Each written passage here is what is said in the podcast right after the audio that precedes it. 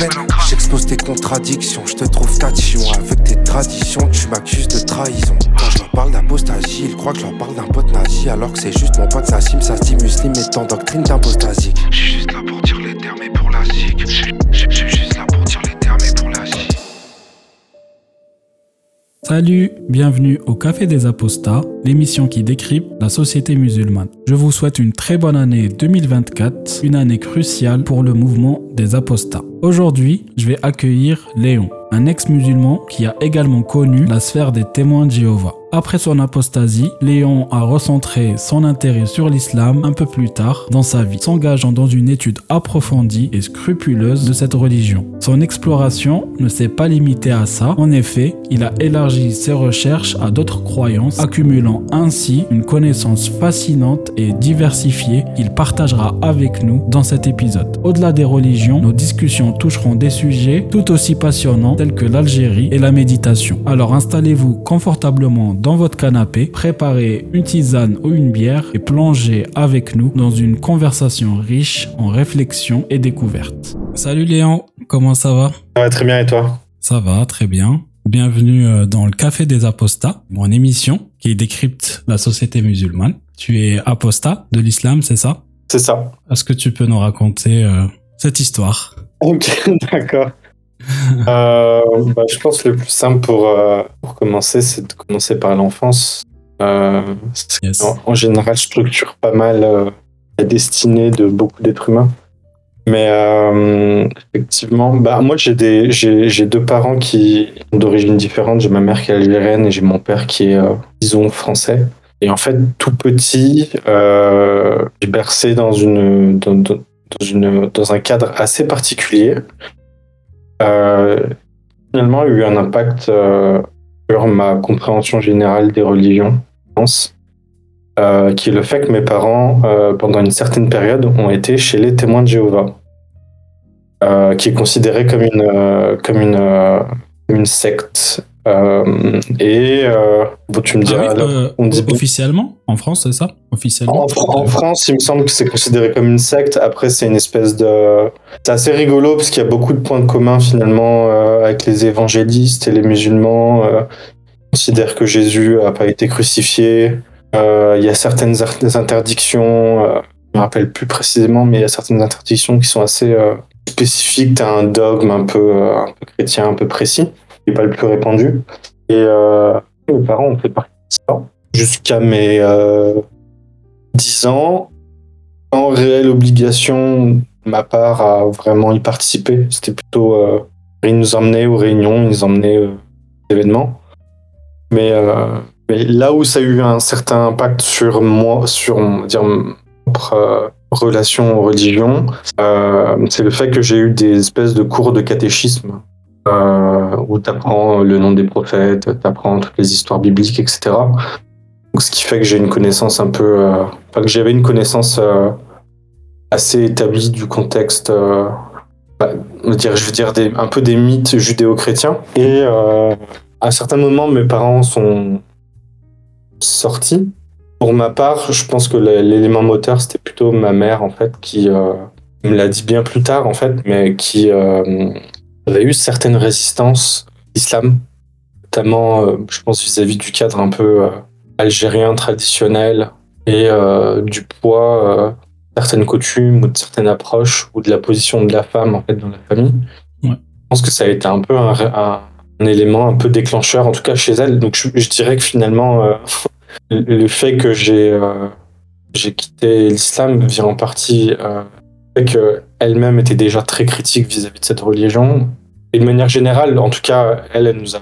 enfin, moi, j'ai jamais essayé de vraiment euh, de faire valoir un poids, même si elle en parle, comme, même si maintenant, enfin, elle, elle est, euh, elle est euh, musulmane. Quand j'en parle avec elle ou quand je lui montre certaines vidéos, de, de- des vidéos qu'il y a sur YouTube de, de youtubeurs qui parlent de certains sujets, elle est toujours curieuse et très critique, mais il y a quand même des résistances chez elle.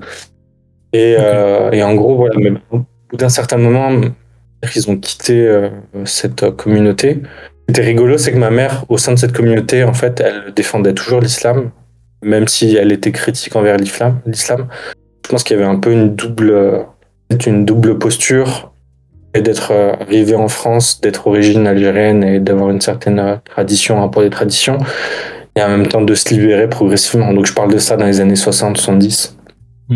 C'est pas du tout euh, la même approche qu'aujourd'hui.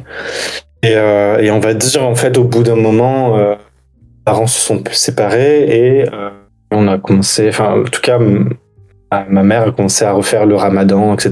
Donc à, se réinscrire, on va dire, dans, l'ensemble des rites, musulmans. à savoir si elle l'avait vraiment quitté, je sais pas. En tout cas, il y a eu un moment de sa vie où elle s'est posé des questions et s'est orientée vers d'autres religions. Bah, euh, du coup, si juste pour resituer, elle à la base a été musulmane et ensuite elle s'est convertie au christian. Enfin, je sais pas comment on dit ça, comment on appelle ça d'ailleurs. Est-ce que c'est du christianisme ouais.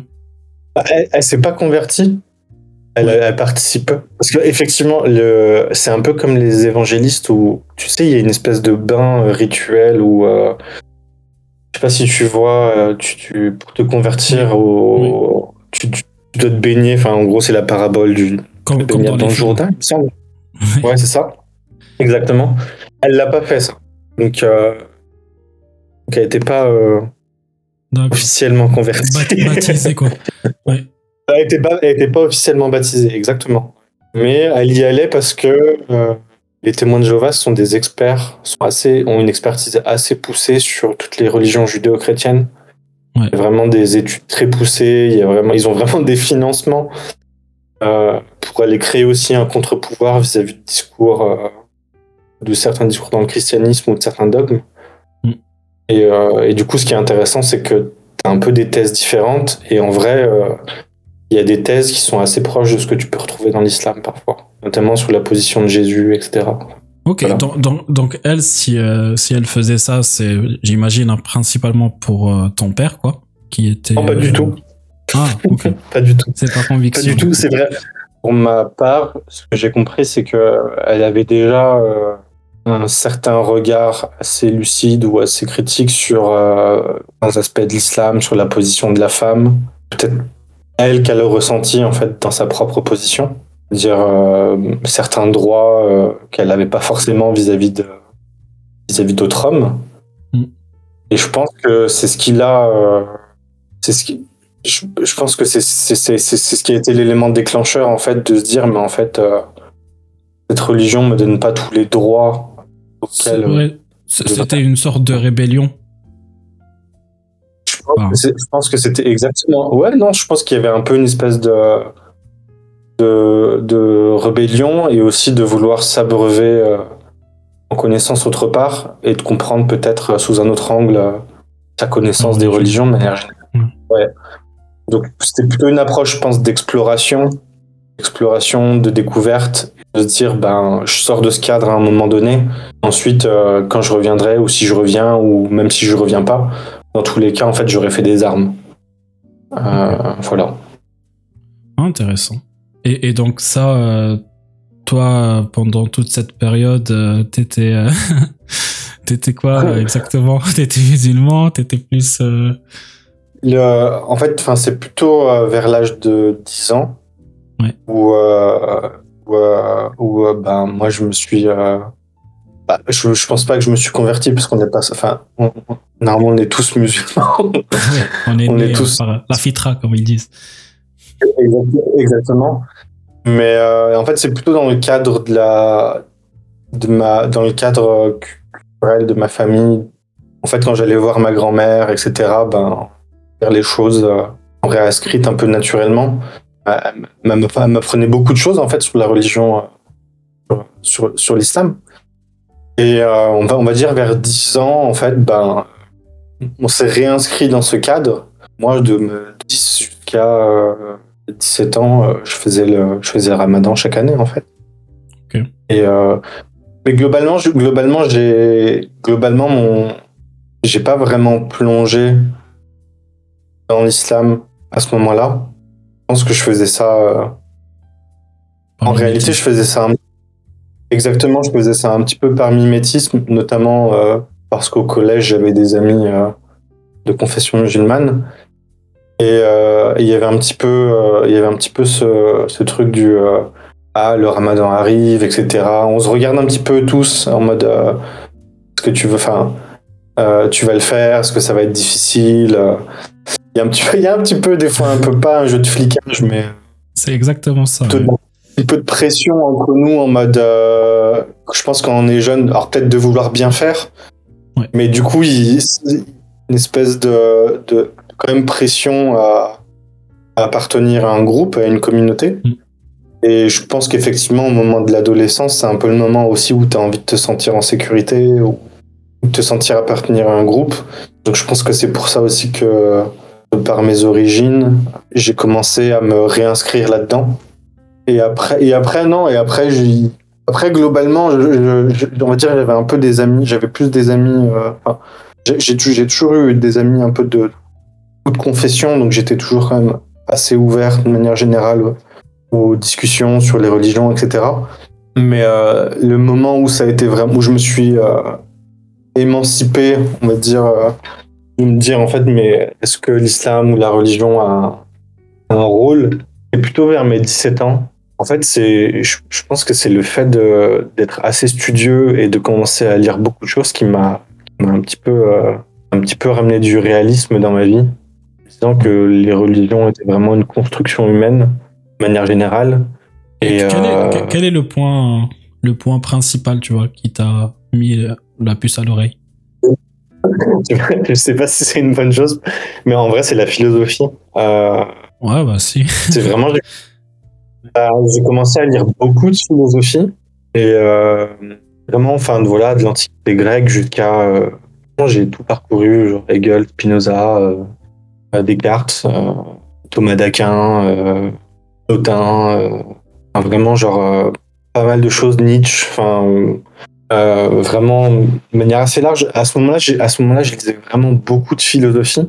Et en fait, c'est un peu la philosophie qui m'a ramené les pieds sur terre, qui a amené un peu une dimension introspective sur, sur le fait de vouloir séparer le rationnel de la croyance et de commencer à, à rationaliser aussi ce qui était ma croyance et du coup, c'est à ce moment-là que j'ai commencé à avoir un peu un regard euh, et à me dire, mais en fait, que tout ce qu'on m'avait appris sur, euh, sur la religion, les religions, sur les prophètes, un peu des mythes.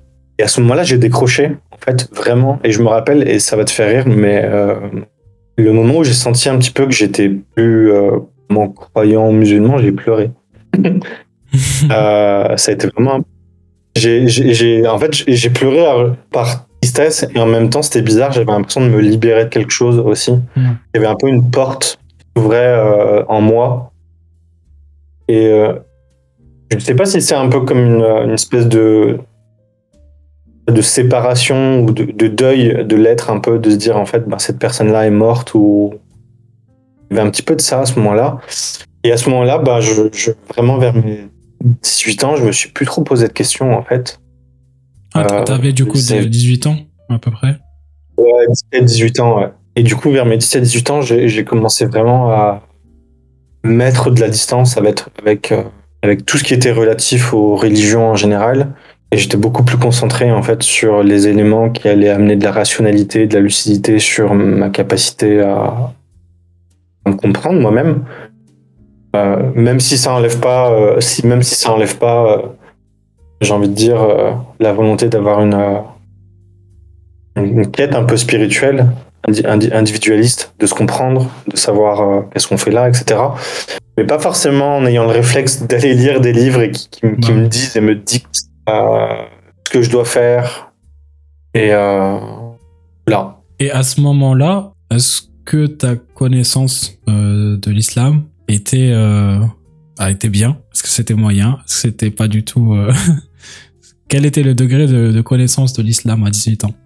Euh, en réalité, il était très. Pour te dire la vérité, euh, je pense qu'il était minimal.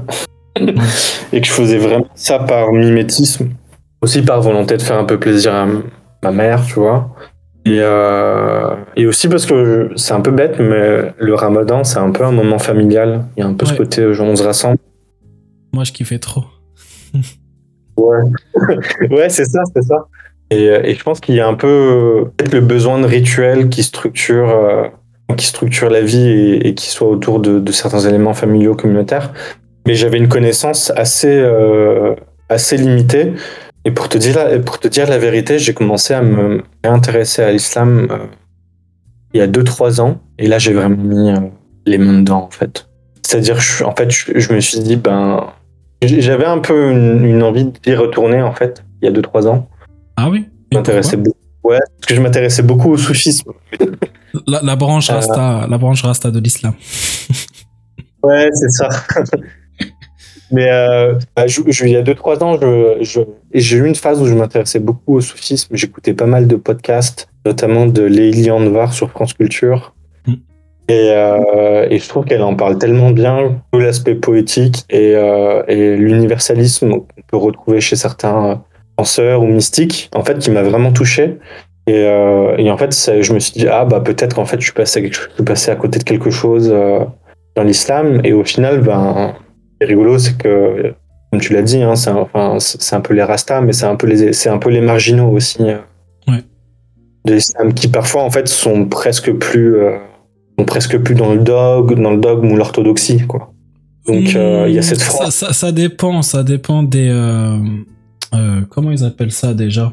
Des écoles ou des. Les écoles, ouais. Ouais, c'est ça. Je sais plus c'est quoi le. Enfin, je sais plus quel est le mot exact en arabe, mais tu vois, par exemple, euh, sur le, un, un des, des épisodes du podcast euh, Apostat Islam, euh, il avait Ouais. invité euh, une ancienne, euh, une ex, euh, du coup, musulmane, euh, Sophie, et euh, c'était la première fois que moi j'entendais parler, en tout cas en, en détail.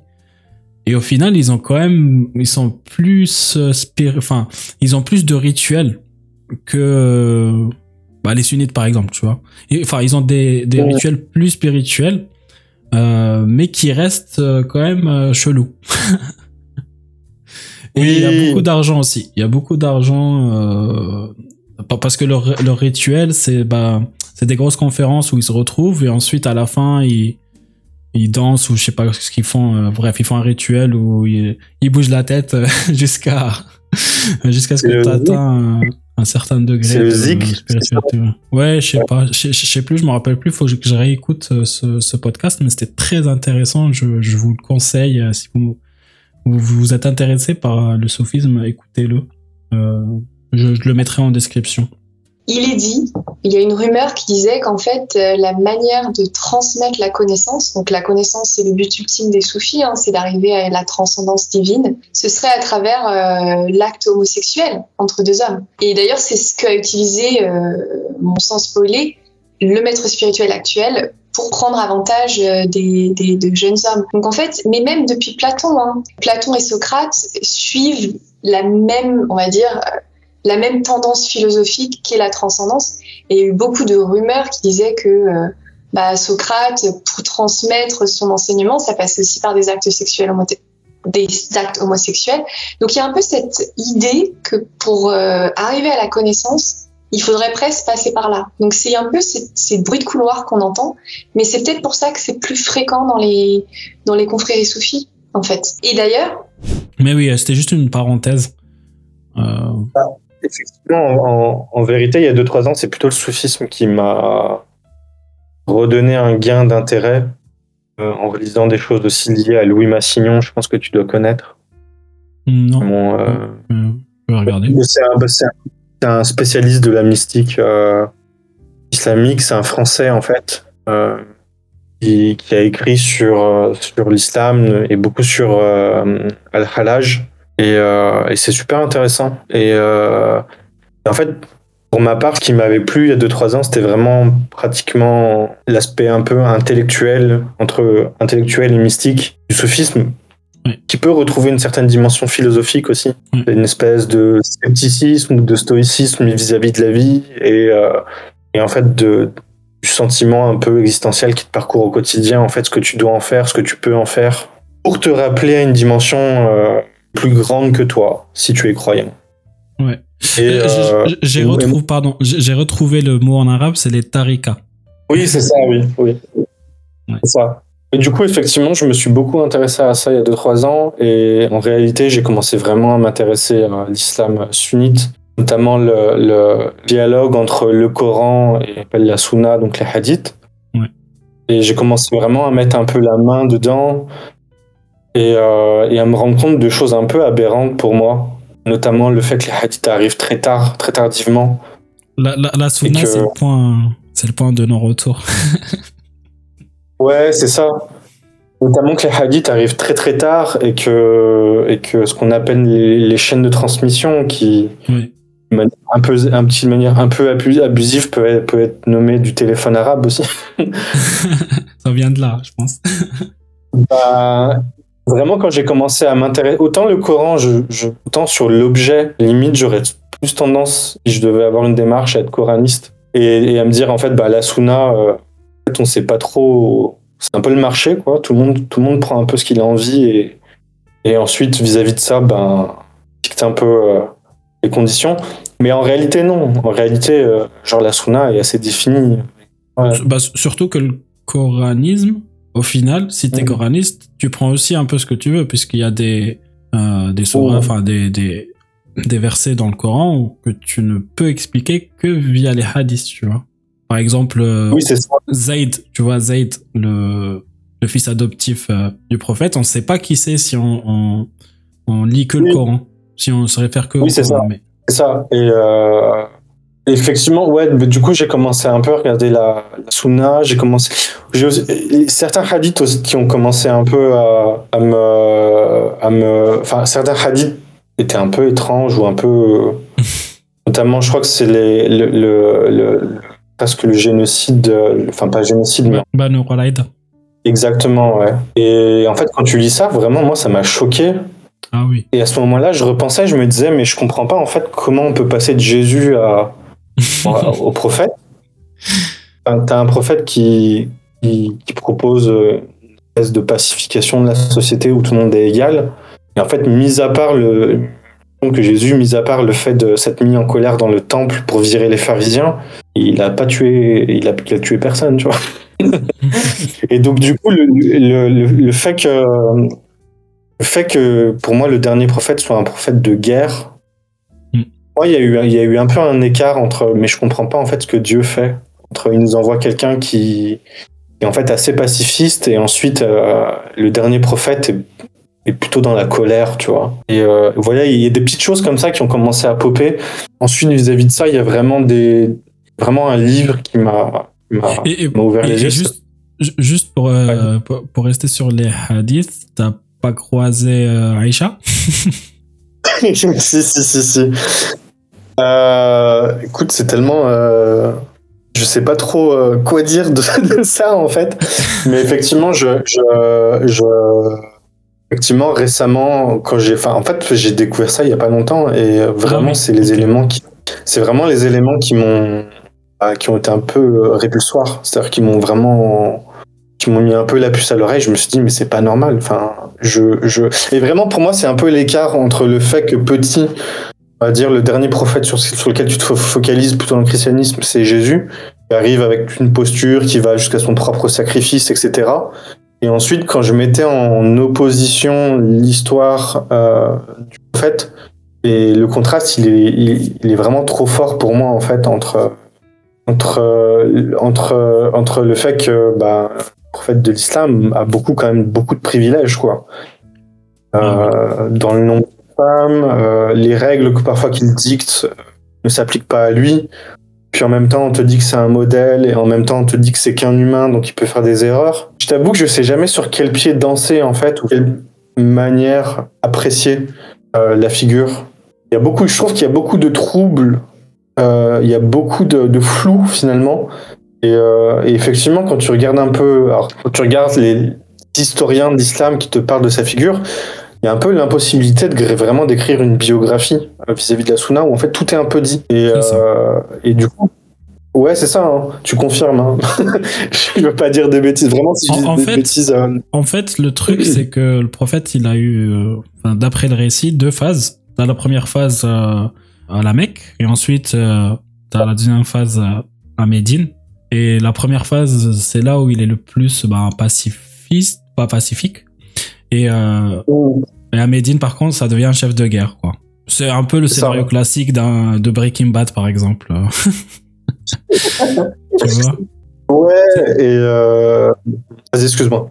quand t'as les, enfin, quand t'as la collection des hadiths et des versets, bah forcément tu vas trouver de tout. Donc euh, la personne qui est musulmane, qui est endoctrinée, euh, on va plus l'endoctriner avec l'idée que le prophète c'est quelqu'un de bien, forcément, tu vois. Sinon, ce serait pas, ça serait pas vendeur. Et donc, quand elle va découvrir les, les choses euh, un peu moins glamour, bah, soit elle va les rejeter, soit elle dit qu'elle va remettre en question la chaîne de transmission des hadiths, etc. Euh, ou bien elle va, elle va le ju- justifier, comme tu disais tout, tout à l'heure, bah, de part que c'est un prophète, que c'est euh, euh, l'envoyé de Dieu et tout, bah, du coup, forcément, il devait avoir des, euh, euh, des avantages plus que, que les autres. Parce Ouh. qu'il y a forcément une, ils appellent ça une hikmah. Une hikmah en arabe, c'est euh, ça.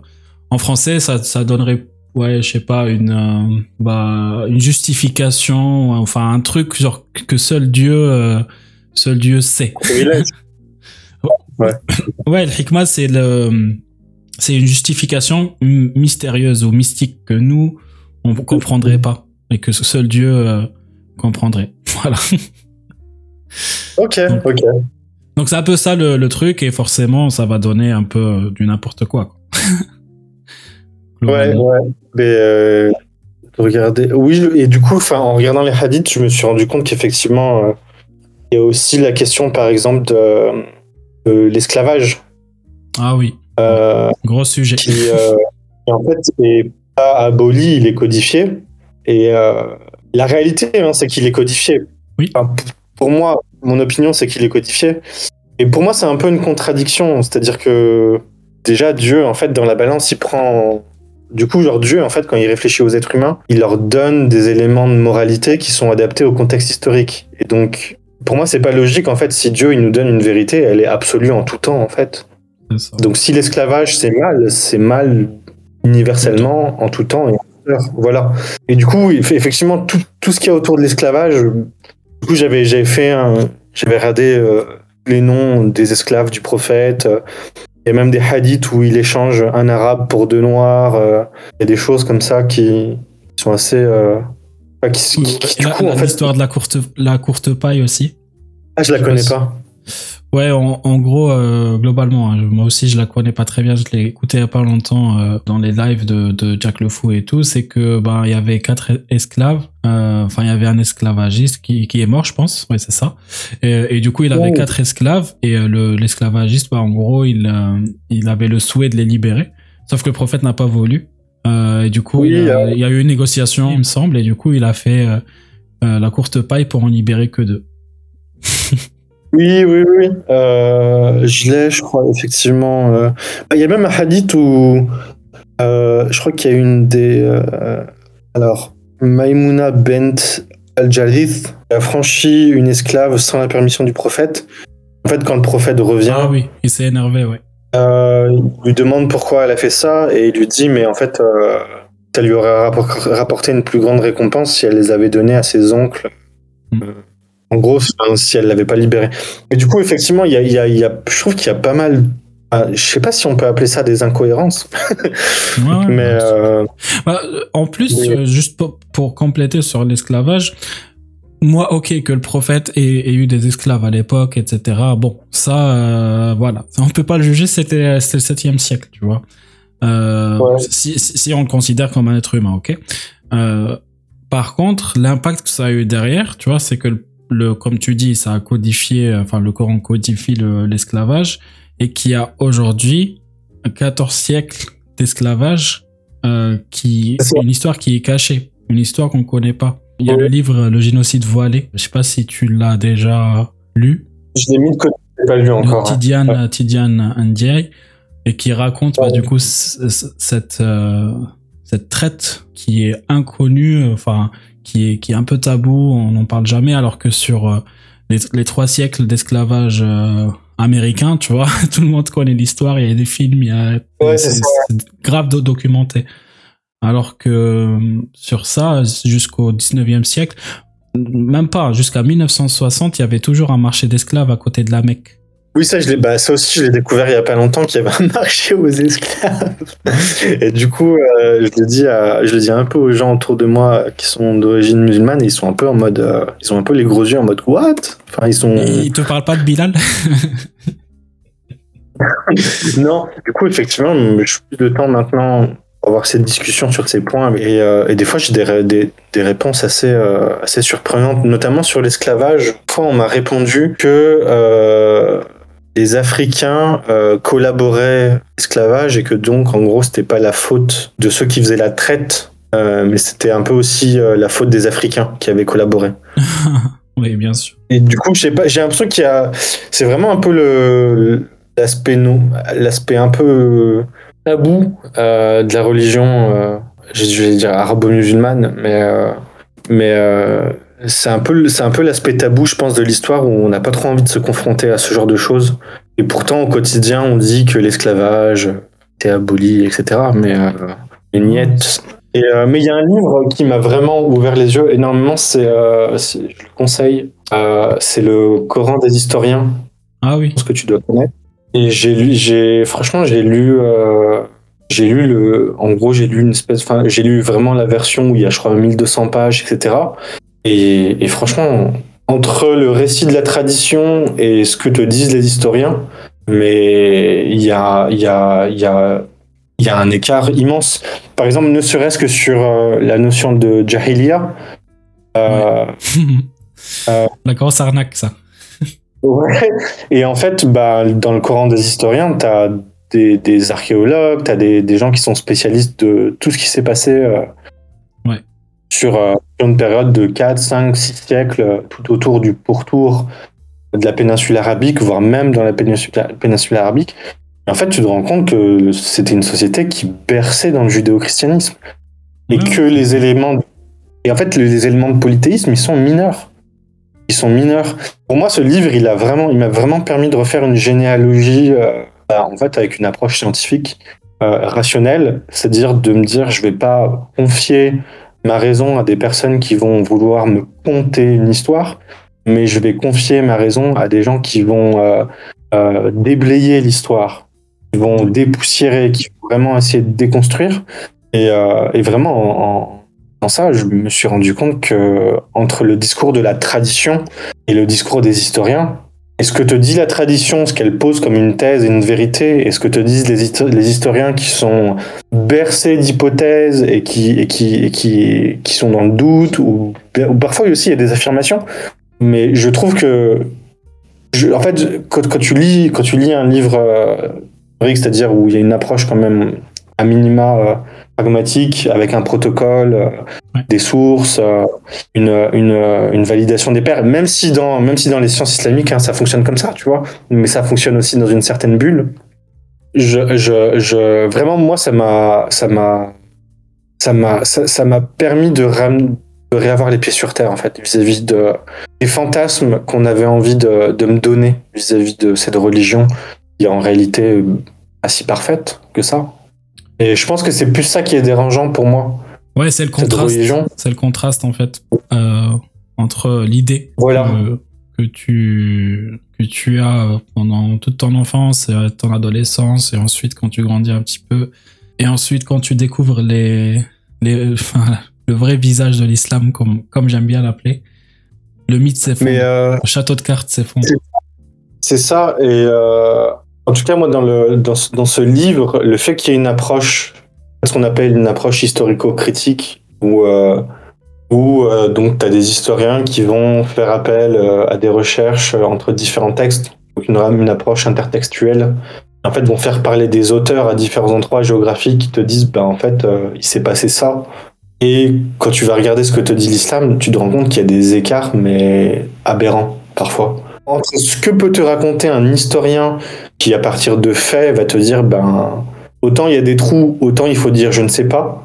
Autant l'islam va te dire, ben, ce trou, on va le remplir avec euh, les hadiths, tu vois. et, Et vraiment, c'est rigolo parce que vraiment, pour moi, le... je pense que quand j'étais petit ou même quand j'avais 17 ans, il n'y avait pas tous ces livres, il n'y avait pas toute cette connaissance. Et j'ai l'impression qu'en 5-6 ans, euh, il y a eu beaucoup de publications euh, sur euh, la religion euh, musulmane, l'islam, euh, qui sont pas forcément là pour, enfin qui sont pas là, hein, contrairement à ce que pensent les gens, qui sont pas là pour détracter, et qui sont vrais là, vraiment là, là pour moi dans le domaine scientifique, pour ramener euh, de la, enfin ramener de la rigueur en fait sur ce qu'on en dit, sur les textes, sur le mode d'écriture, et, et vraiment je trouve ça bien en fait cette approche critique. Je trouve que ça fait grandir en fait, euh, de se rendre compte qu'on nous a donné des éléments et qu'en fait tout ça n'est pas vrai. Et, euh, et je pense pas que ça empêche. Alors je dis ça, mais je pense pas que ça empêche de rester musulman, tu vois. Non, pas du tout. Tu- Bah, tu- Du coup, pour euh, euh, co- compléter aussi ce que tu dis et, et, et surtout euh, confirmer le fait que ces derniers temps, bah, il y a de plus en plus de, de ressources. Euh, moi, en ce moment, je suis en train de lire euh, aussi des livres, trois principalement. Il y en a un, j'ai bientôt fini. Euh, c'est ceux de Ella Wardi, Ok, ouais. les califes maudits. Les, enfin, le premier, c'est les derniers jours de Mohammed. C'est sorti en 2016. Les califes maudits en 2019. Euh, et la déchirure, un truc comme ça aussi un peu plus tard. Ou à l'ombre des sabres, c'est ça. Et en fait, ces livres, en vrai, ils se basent seulement sur les récits euh, islamiques, tu vois. Euh, que ce soit chiite Mhm. euh, ou sunnite. Et elle en fait une, euh, bah, une sorte d'histoire, une trame euh, chronologique où elle va contraster aussi les deux discours, les deux idées. Et, et tu vois à quel point c'est c'est ça reste violent, tu vois, alors que c'est c'est enfin tout tout vient des hadiths en fait.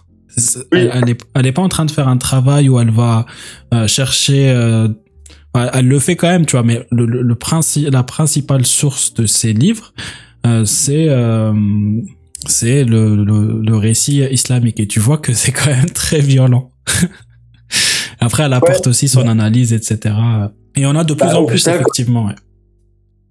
Bah, au final, effectivement, quand tu regardes, euh, il y a pas mal de guerres euh, dans la vie du prophète, quoi.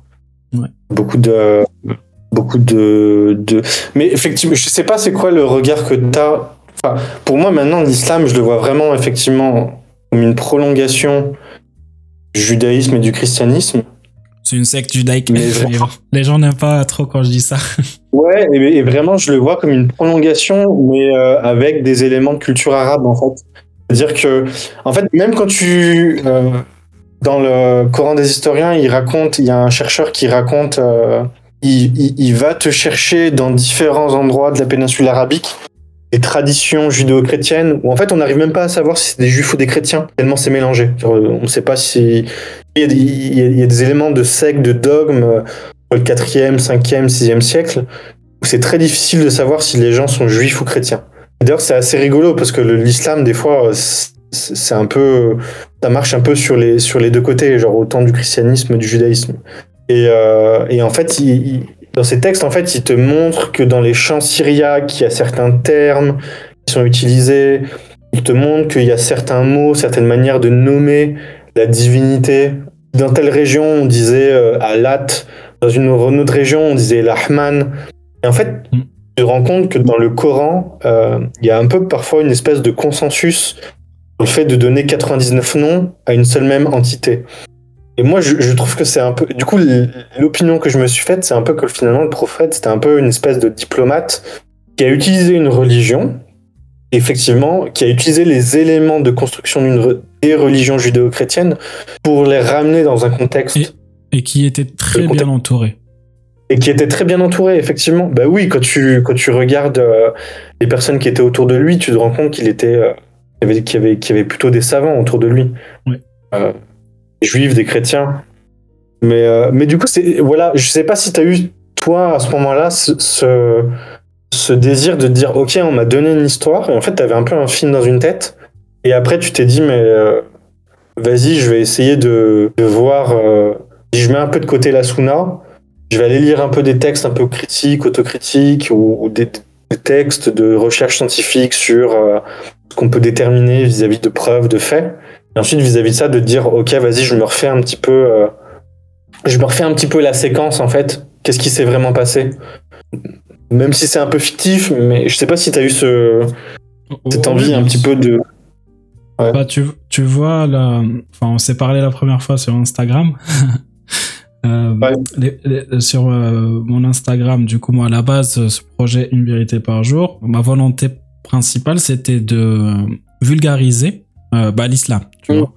Donc, j'ai essayé mm. de chercher des informations qui, pour moi, me semblaient pertinentes et, et, très importantes à partager pour connaître un petit peu mieux l'islam et surtout le désacraliser, tu vois.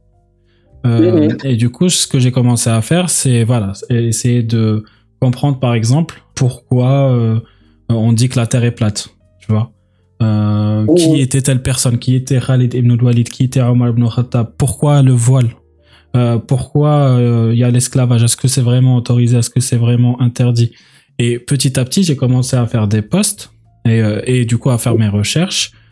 Et au final, je vois qu'à chaque fois, euh, chaque aspect, en fait, il est très simple. Euh, c'est que au 7e siècle, les gens n'avaient pas autant de connaissances qu'on a aujourd'hui. Donc, ce qu'ils faisaient, c'est que, euh, enfin, la religion, c'est juste une image de ce temps-là.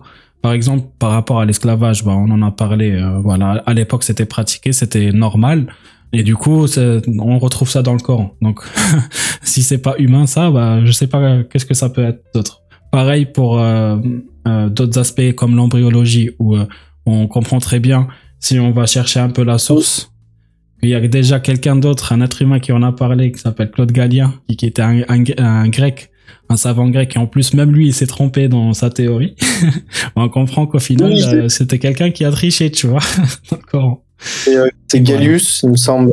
Ouais, c'est ça. Ouais. Claude Galien ou Gallius, oui, c'est ça en français. Oui, c'est ça en français. Mais oui, tu vois, euh, euh, et ensuite, bah justement, dans le, les livres de Elawardi, euh, le premier livre qui s'appelle euh, euh, Les derniers jours de Mohammed, bah en fait, elle va raconter l'histoire de sa mort, des jours avant et des jours après, et toute la fitna, les guerres d'apostasie, etc. Bah tu tu vois au final que c'est juste, bah en fait des, je caricature, hein, mais c'est vrai, des gangs euh, qui, qui ont trouvé une sorte de, de leader. Et euh, ce leader là bah, il va crever. Et du coup ils vont essayer de enfin de proposer tous un leader ou tous les leaders enfin tous les euh, ses compagnons ou ses potes veulent prendre sa place. Et du coup ils se font la guerre entre eux. Et au final ça change pas grand chose de ce qui est humain. Ça n'a rien de divin. Et c'est c'était ça l'idée de une vérité par jour à, à la base quoi Hmm. Mais oui, je. c'est ça, c'est ce qu'il faut faire en fait, c'est de désacraliser, tout relier à l'être humain et tu verras qu'au final, en 2-2, t'as trouvé. Euh, t'as craqué le truc. non, mais c'est vrai que. Bah, après, moi, quand j'ai des discussions avec des. J'ai remarqué qu'effectivement, il y avait un peu un réflexe chez les personnes qui, qui étaient euh, musulmanes croyantes. C'est que dès que tu leur amènes des éléments de contradiction alors moi j'ai souvent les mêmes arguments euh, qui ressortent. C'est euh, des fois sur les éléments du Coran, c'est euh, oui, mais en, la, langue arabe est tellement riche euh, ah qu'en fait t'as pas le sens. t'as pas le sens. Et en fait pour comprendre le Coran, il faut parler l'arabe. Du coup, en, en tout cas pour moi, ça met déjà une distance avec l'accession à une, une, certaine forme de connaissance par la langue que je trouve un peu discriminante d'une certaine manière. Euh, il y a ça. Et ensuite, il y a quoi? Il y avait la ça langue. Marche pas, euh, Ça marche pas trop euh, avec moi parce que je suis arabophone. C'est arabophone, hein, Mais effectivement, plusieurs fois, on m'a dit, quand je venais avec des éléments, on me disait oui, mais en arabe, c'est pas pareil, le sens, etc., est différent. C'est encore pire, moi je te dis. Hein. C'est la traduction, elle est tellement euh, adoucie. franchement, tu pèterais un câble. En arabe, c'est encore pire. Il y a des mots, c'est mille fois pire. En vrai. Ouais. Sur certains hadiths et. Et après, il y a aussi euh, des trucs. Des fois, je leur dis, mais en fait, euh, le prophète, quand il est mort, les gens sont pas occupés de sa dépouille pendant trois jours. C'est ça, un truc comme ça. Il n'y a pas une. C'est ça le livre. Enfin, c'est raconté aussi dans le livre de Elawardi, ouais. Les trois jours. Les jours euh, de, de calamité, un truc comme ça comment ils les appellent en, français. Et, je crois qu'ils sont empoisonnés, non Un truc comme ça. Ouais, ça c'est une théorie. Mais en gros, oui. euh, Une théorie. en fait, ce qui s'est passé, c'est que juste avant sa mort, euh, le prophète euh, voulait euh, transmettre un testament, tu vois. Mais Omar, bah, son compagnon le plus, l'un des compagnons les plus fidèles, il a empêché, empêché le prophète Mohammed de transmettre son testament. Et c'est ça qui a donné euh, naissance du coup au mouvement euh, chiite, on va dire, parce que le- ils, ils disent eux que le prophète voulait nommer euh, ce jour-là ben, son cousin euh, Ali ibn Abi Talib. Ouais, et du ouais. coup, quand, ce qu'ils ont fait, c'est qu'ils ont fait en sorte que ce soit Ali qui s'occupe de sa de son enterrement. Et du coup, le jour de l'enterrement, Abu Bakr et Othman et Omar, ils étaient pas présents. ils étaient pas présents. Ils étaient en train de négocier avec l'Ansar, euh, qui avait euh, une grosse influence euh, bah, à la succession. Et du coup, ils ont nommé euh, Abu Bakr. Mais t'imagines que les compagnons les plus fidèles, euh, mais ils sont même de la famille du prophète, puisque leurs filles, elles sont mariées au prophète, bah, ils étaient pas là à son enterrement. Ouais. Bah. ouais, tu... bah, c'est là où tu vois qu'il y a un calcul de pouvoir un peu, quoi. Enfin, À des gangs, quoi. Ouais, c'est ça. Bah ouais, ouais, bah il y a une, c'est une, forme de tribalisme où les gens ont été euh, unifiés autour d'une religion, d'une croyance, et que du coup, bah en fait, t'as la capacité de, t'as la capacité de les diriger d'un certain niveau, quoi. Mais ouais, ça m'avait choqué ça aussi. Et effectivement, quand je- j'en parle à, à des musulmans, j'ai, c'est normal en fait. Et moi, je suis choqué qu'on trouve ça normal. Genre, euh, votre prophète, il se fait tuer et euh, et en fait, pendant trois jours, on s'occupe pas de sa dépouille. Et, et en fait, les gens, ils font quoi? En fait, ils, ils essaient de déterminer qui va prendre, euh, qui va prendre le leadership. Je sais pas. Je trouve c'est. je pense que c'est- parce que ce genre d'information, ça ne te touche que si tu as atteint un certain niveau de détachement, en fait, tu vois. C'est, moi, je pense hein, que ça, ça m'a touché, on va, enfin, ça m'a touché. Euh, ça m'a, ça m'a travaillé plus tard, en fait, que les premiers jours ou les premiers mois de mon apostasie, parce que c'est, un détail, en vrai, par rapport à toutes les, les horreurs ou, enfin, je sais pas qu'il y a avant, tu vois. Et qu- quand t'es mus- musulman, bah, tu dois déjà faire face euh, quand t'apprends des choses.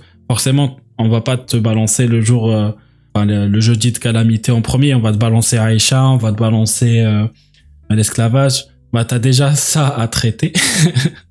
Donc, euh, le jeudi de calamité, tu vas, tu vas, enfin, dans un premier temps, tu vas t'en, foutre, quoi. Un détail. C'est un détail. C'est pour ça que euh, la méthode bah, Jack Le Fou et, euh, et ouais. elle est très efficace parce que eux ils vont direct dans le dur en fait. Ferme ton Ils vont direct dans Aïcha, ils vont direct dans l'esclavage parce qu'ils savent que ça c'est la base du château de cartes. Elle avait 19 ans, elle n'avait pas 9 ans. Arrête. Cet argument, il est tellement claqué au sol, personne ne le ressort. Et si tu veux savoir pourquoi, si tu es vraiment honnête, hein, va lire le hadith sahih 1422. Va le lire et tu vas comprendre que la personne qui t'a menti et qui t'a dit 6, ça veut dire 16 et 9, ça veut dire 19, te prend pour une buse. Va lire ce hadith sahih et tu vas comprendre que tu es juste quelqu'un de crédule qui a cru par euh, biais de confirmation à une histoire qui lui plaît et qui n'est jamais allé vérifier. Le hadith sahih, il dit quoi Donc cette histoire, le 6, ça veut dire 16. Le 9, ça veut dire 19. Le hadith sahih dit, il s'est, marié à, à- à- avec elle quand elle avait 7 ans. Il a couché avec elle quand elle avait 9 ans. Et euh, il est mort alors qu'elle en avait 18. Et donc ce 18-là, on lui fait quoi? Si le 6 veut dire 16, le 9 veut dire 19. Le 18, il veut dire quoi? À 16 ans, il s'est marié avec elle. Trois ans plus tard, à 19 ans, il a couché avec elle. Mais quand il est mort plusieurs années plus tard, elle en avait 18. Un an, deux mois. Il y a aussi euh, Marie Lacopte. Euh, mais ça, Oui, c'est pas vraiment. C'est pas. Il y a des choses qui sont pas, euh, enfin, qui sont vérifiées, mais pas vérifiables à 100%. Mais effectivement, tu as des éléments. euh, En gros, le prophète aurait eu un enfant avec une concubine. Oui, c'est- pour pas dire esclave Oui, c'est ça. Mais c'est vrai qu'au bout d'un moment, euh, tu. Force d'accumuler les détails, je trouve qu'au bout d'un moment, c'est. Il y a forcément un décrochement, j'imagine, chez les personnes qui. qui ont envie d'enlever leurs lunettes d'une certaine manière. Mais euh, moi, il y a un truc aussi qui m'a vraiment aidé. La vérité, ça m'a énormément aidé. En fait, je me suis dit, euh, le moment où j'ai eu des doutes vis-à-vis de la religion euh, musulmane. Et en fait, j'ai commencé à lire aussi des livres sur euh, la naissance du judaïsme. Mm. Donc c'est encore plus vieux. Et euh, il y a des livres de Thomas Romer qui sont hyper in- intéressants où en fait la naissance du judaïsme, d'où découle euh, le christianisme et l'islam. hein. Ouais. Moi, je vous conseille à tous de lire les livres de Thomas Romer, euh, de comprendre comment le judaïsme s'est formé, de, de se rendre compte à quel point c'est une imposture.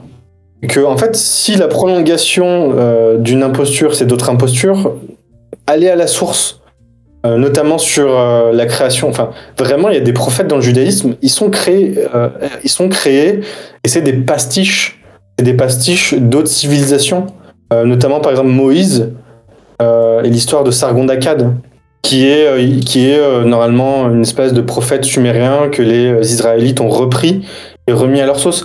Et concrètement, tu regardes les deux textes de Sargon d'Akkad et de Moïse, et tu sais que Moïse est très important dans l'islam. Ouais. Et ben, tu vas te rendre compte qu'en fait Moïse, il...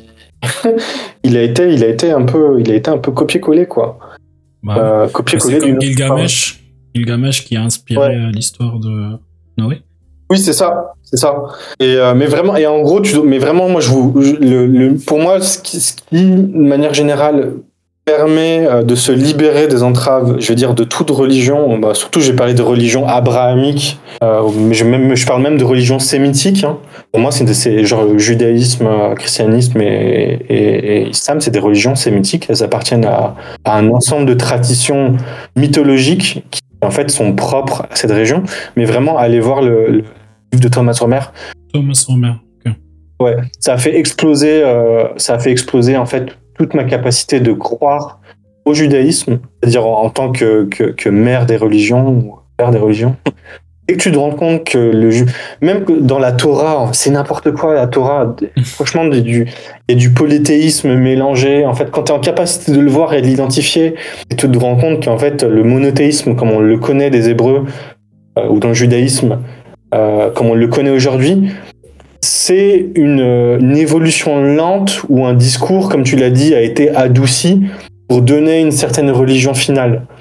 Mais quand tu retournes à la source, tu te rends compte que ces briques ont été agencées les unes entre les, les unes entre les autres, qu'en fait l'édifice il est pas très solide au final à l'origine. Ça a fait exploser vraiment euh, toutes les religions sémitiques euh, et abrahamiques en disant mais en fait c'est comme la mythologie grecque.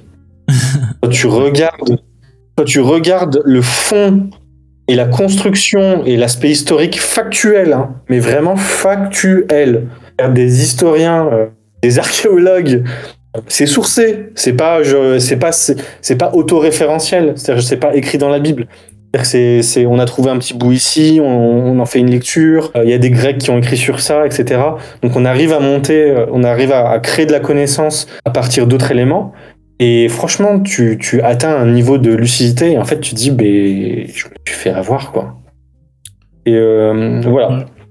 Bah, tu vois, pour, pour euh, reprendre euh, l'idée de que, que répète à chaque fois Jack le Fou, euh, que, que j'aime beaucoup, c'est que ce qui nous sépare de, de, ce qui sépare 2023 euh, du 7e siècle, euh, c'est l'ignorance, euh, c'est Mhm. ou plutôt la connaissance. C'est que plus on avance dans le temps, plus on cumule des connaissances, plus on apprend euh, en quelque sorte un jeu caricature quel est le bien et quel est le mal et que si on Oh. revient dans le temps, bah plus cette ignorance, elle va, cette connaissance, elle va être réduite et l'ignorance, elle va grossir. Et donc, pour euh, euh, pallier à ça, on va imaginer des histoires, on va mettre en place des règles. Et du coup, forcément, plus tu remontes dans le temps, donc du 7e siècle vers, euh, par exemple, la naissance du christianisme, plus cette ignorance, elle va encore plus grossir et du Oh. la naissance de, du christianisme vers le judaïsme donc il y a 3000 ans plus cette ignorance elle va exploser donc euh, forcément il va y avoir des mythes de plus de mythes plus d'histoires plus de, de mythologie et surtout plus de violence euh, parce que euh, les gens n'avaient pas autant de connaissances qu'aujourd'hui donc forcément il y a, il y a plus Ouais. de violence à l'époque et, euh, et j'aime beaucoup cette idée là et ça permet également de dire bah, qu'il n'y a pas que l'islam, mais que l'islam, euh, c'est juste la dernière, euh, enfin, la dernière grosse religion qui, qui est née dans les euh, religions mo- mo- monothéistes mais que les autres religions avant elle, qui sont d'ailleurs sa source, sont tout aussi violentes, voire beaucoup plus. Euh, et que ça a été adouci euh, avec le temps parce que c'était beaucoup trop hardcore. Et après, le, le- par exemple, si tu. Moi, quand je regarde, je regarde par exemple le livre de Thomas Romer, c'est L'invention de Dieu, euh, où, où il va vraiment euh, à la racine au tout début du judaïsme. Euh, quand j'en parle, quand j'en parle, quand je peux en parler avec euh, des musulmans, on va me dire oui, mais le- dans l'islam, on l'a dit que les, que les Hébreux avaient, euh, avaient euh, dévoyé leur propre religion. Mais du coup, je, enfin, tu, tu vois, il y a, il y a toujours cet argument en fait que Finalement, l'islam vient à point nommé.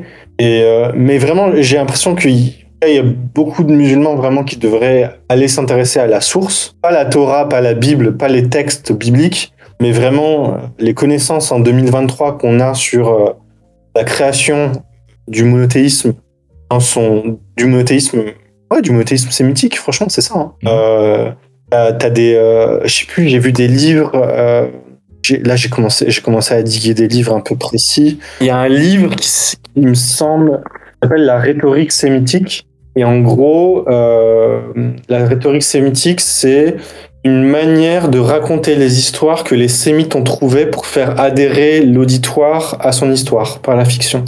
et, euh, et non, mais vraiment. Ouais, ouais. Et en gros, euh, t'as vraiment. Nous en Occident, on a. euh, on a, euh, pour raconter une histoire, en gros, tu as l'élément introducteur, euh, l'élément perturbateur, les péripéties. On a un peu une structure de trame, Ouais. structure de trame narrative autour de la fiction.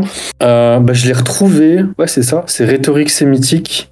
Et en gros, c'est vraiment un texte qui montre que la tradition d'écriture, d'écriture sacrée, s'est faite autour d'une écriture euh, avec sa propre codification. On retrouve depuis le judaïsme avec euh, avec vraiment une structure euh, une structure narrative précise. Et en fait, apparemment, c'est cette structure narrative qui aurait dans sa manière de raconter, qui aurait aussi une capacité à faire adhérer l'auditoire à cette histoire. Ok. Et euh, vraiment, ouais, ouais. Et Tout est une question de manipulation, au final. euh, j'essaie de pas dire de conneries que j'ai pas encore lu, mais en gros, c'est des gens au 18e siècle, 19e siècle qui ont commencé à s'intéresser aux structures d'écriture des livres, mais sacrés, et qui se sont rendus compte qu'il y avait vraiment presque un système un peu euh, intrinsèque qui permettait de raconter les histoires. Et, euh, et euh, mais vraiment, la rhétorique sémitique, de ce que j'ai compris, c'est vraiment que c'est un- une, une autre manière de faire adhérer son auditoire que les Grecs l'auraient fait avec la rhétorique grecque, par exemple. Euh, par exemple, le grec veut convaincre en imposant euh, une idée euh, construite, Mhm. euh, et ce qu'on trouve dans la rhétorique sémitique, euh, ce serait plutôt le fait d'indiquer un chemin que la personne doit suivre pour le comprendre. Donc ça laisse euh, place à l'interprétation, et du coup, autour de l'histoire, euh, tout n'est pas unanime. Mais vraiment, quand tu commences à creuser euh, de manière un peu picky des éléments, enfin, c'est-à-dire vraiment avec l'envie de ouais. En vrai, c'est plutôt fascinant. Et j'ai l'impression que c'est rigolo parce que tu changes un peu de bord au sens où la fascination que tu avais pour ta religion, dans sa capacité à t'élever spirituellement, mais aussi peut-être à te mettre certaines œillères, pour moi, ma fascination, à travers l'envie de connaissance, de me dire, je me suis fait leurrer, j'ai été leurré, et, euh, et en fait, c'est même pas, ah, je me suis fait avoir, euh, vraiment, je suis trop bête, mais plutôt, ça y est, j'ai tiré, en fait, je tiens un fil, je tiens même plusieurs fils, et en fait, en les tirant, cette connaissance, elle me permet moi-même de m'ex- m'extirper de quelque chose de plus grand que ces religions-là. Oui, oui, ça permet euh, justement, désolé, je t'ai coupé, mais ce que je veux dire, c'est que hum, par rapport à, l'humanité ou à l'être humain, ça permet aussi de hum, avoir un aperçu ou comprendre un petit peu mieux comment marche euh, le contrôle de la foule, le contrôle de la masse humaine, quoi. Ça. Au final, c'est, pourquoi j'ai dit fascinant, c'est que ça dure, quoi. Ça dure depuis euh, 3000 ans. Oui, oui. Après, euh, je sais pas si t'as un peu, euh, si t'es allé voir un peu autre chose que les religions euh, sémitiques. Euh, Bah, j'ai ouais. vu des documentaires, tu vois, par exemple, sur les, les, les quelques sectes les plus Ouais. les plus hardcore, enfin, les plus. Bah, il y en avait qui étaient assez, euh, assez, euh, ouais, assez meurtrières. C'est un documentaire sur euh, sur Netflix qui était How to be euh, a cult leader. Comment, comment devenir un leader de secte. Hmm. Et, Ah, je crois que je l'avais vu. Ouais, il te donne un peu un playbook de comment devenir un, un leader de, de secte et c'est grave, c'est grave intéressant. Mais ça utilise un peu les mêmes, euh, bah, les, Les- mêmes, les mêmes euh, cordes. les mêmes techniques, ouais, les mêmes cordes, les mêmes techniques euh, que je me- j'ai beaucoup retrouvé en fait l'idée, bah, l'idée de l'islam ou, ou du prophète et, et surtout de comment ça se transmet au, fi- au fil du temps, même si le prophète il est plus là depuis euh, 14, euh, Hmm. 14 siècles. Oui, même si c'est le modèle à suivre. Mais euh, en fait, je te posais la question, pas forcément pour parler des sectes, mais euh, moi, quand j'ai commencé un petit peu à m'intéresser à d'autres religions, je te parlais des religions sémitiques. Par exemple, les religions sémitiques, elles ont une structure où, dans la masse de la population, tu as une personne qui va s'extirper pour devenir l'intercesseur et l'intermédiaire de Dieu. Je crois qu'il y a différents statuts, euh, prophètes, euh, envoyés, il me semble qu'il y a différents types de termes, même dans le judaïsme, dans le christianisme. En gros, il y a des prophètes qui, étaient là juste pour faire des prophéties, tu as des envoyés qui étaient là pour amener certaines actions. Mais en gros, la, la particularité des religions sémitiques, c'est toujours. En fait, c'est une religion de l'élu. Il y a toujours un élu qui doit s'extirper pour amener la parole véridique. Mm. Et effectivement, ça fonctionne un petit peu sur le modèle un peu du gourou. Ouais, c'est ça. C'est à partir du moment où cette personne a la, la, le, le- le feu vert de Dieu pour euh, donner ses vérités, en compensation de certaines preuves, hein, parce qu'il faut que ces prophéties se réalisent, bien entendu. Mais tu remarqueras que les prophéties sont tout souvent genre un peu biscornues, euh, métaphoriques, symboliques, et tout le monde y voit ce qu'il a envie d'y voir. hein. La particularité des religions sémitiques, c'est ça, c'est une religion de l'élu. Et moi, il y a une, quand tu fais en comparaison, par exemple, de ce que j'appelle les religions ariennes, plutôt Mhm. genre du côté de l'Inde, euh, l'hindouisme, etc. Bah, je trouve c'est plus démocratique, plus horizontal, les religions ariennes. Parce qu'en gros, on te dit, si tu te consacres à chercher la vérité, on te dit pas si tu te consacres à Dieu ou euh, à faire des bonnes actions pour aller au paradis. hein. Euh, parce que dans les religions ariennes, en gros, si tu fais de la merde, tu peux avoir une idée de- de- comment dire, de réincarnation. Bien entendu, tu as cette idée de bien et de mal, mais ton objectif, c'est de t'extraire de ce cycle de renaissance. Je trouve comme, comme structure de religion, c'est assez intéressant. C'est-à-dire que tout le monde peut devenir l'élu, tout le monde peut viser l'éveil, mais c'est extrêmement difficile.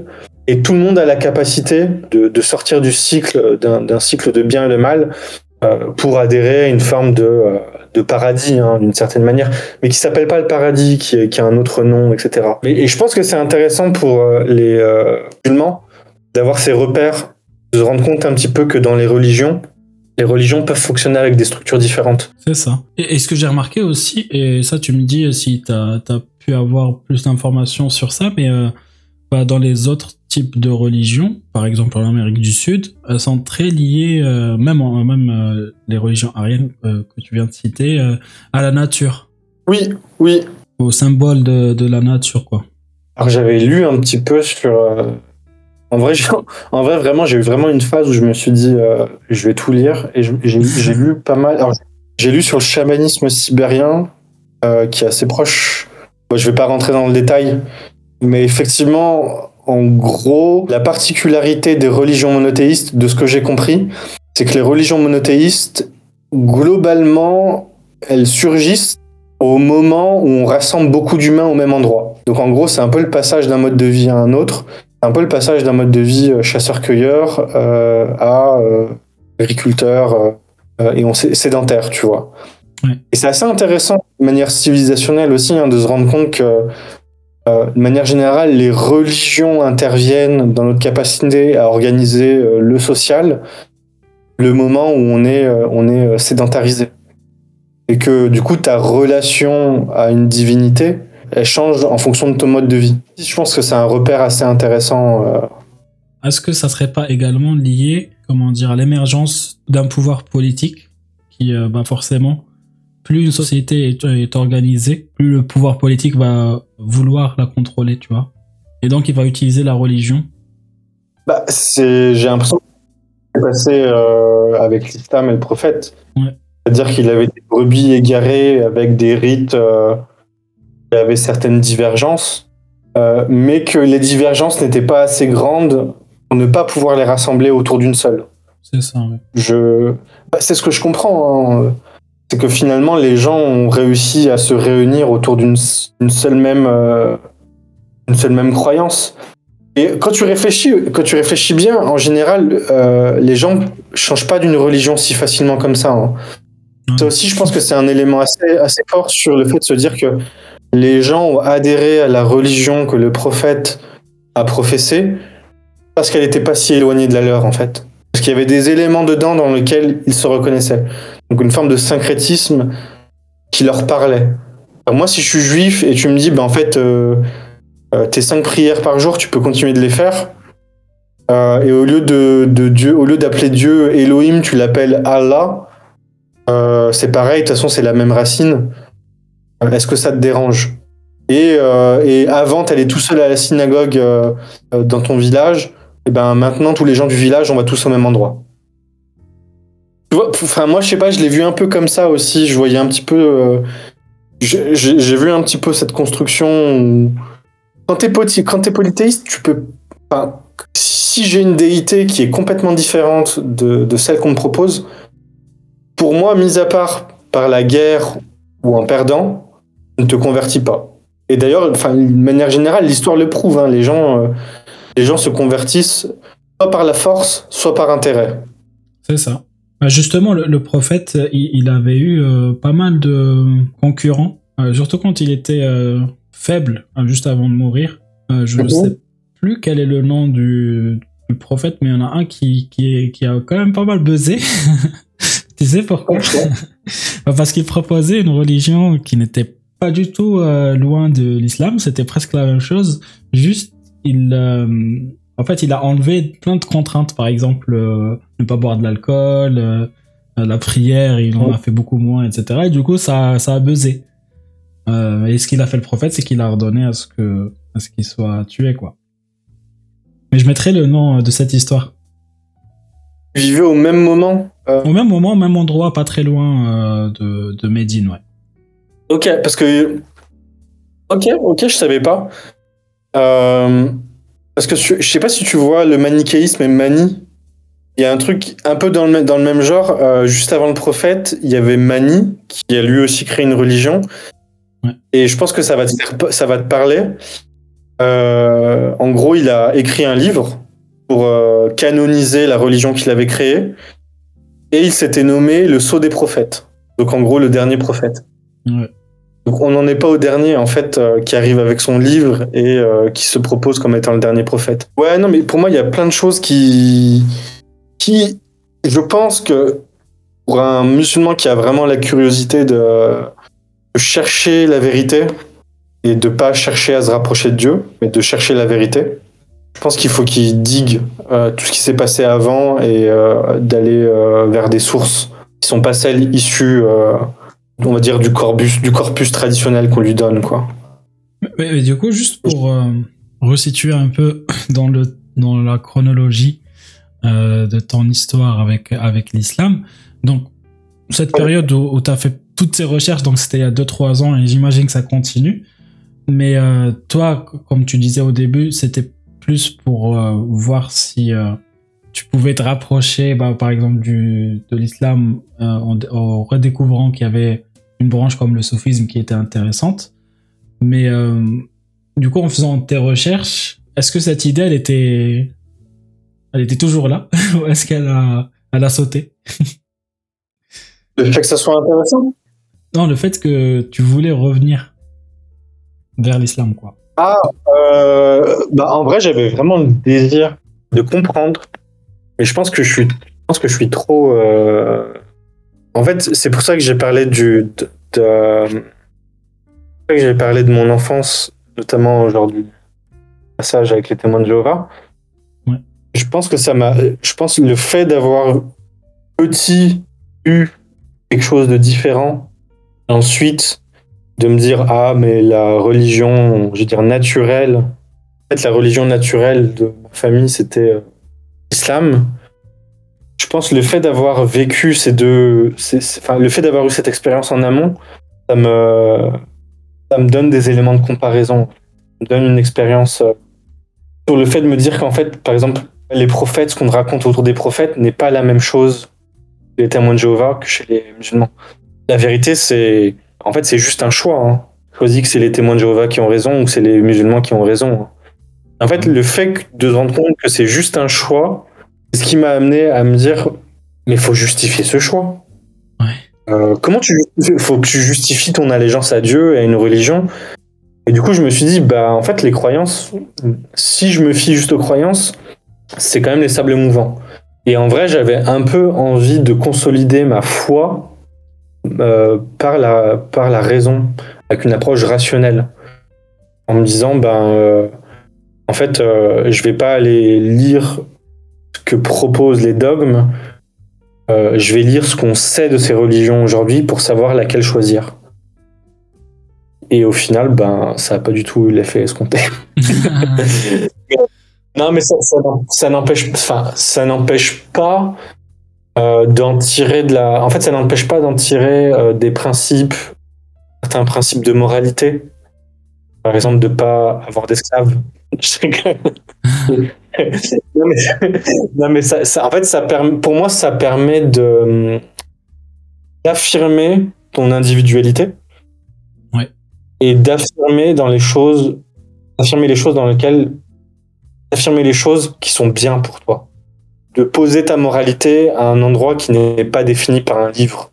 Te dit euh, telle personne parce qu'elle a les cheveux jaunes, faut les tuer de manière arbitraire. Euh, parce que Dieu l'a dit. Et du coup, vu que c'est la parole de Dieu, ben en fait, faut pas la remettre en question. Mm.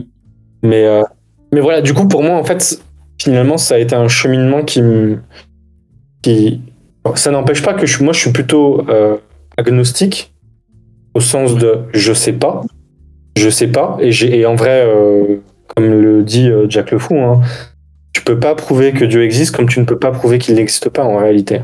En réalité, tu peux pas. Je sais pas s'il dit que tu ne peux pas prouver qu'il n'existe pas, mais en tout cas, moi, globalement, je pense pas que tu peux prouver ni l'un ni l'autre.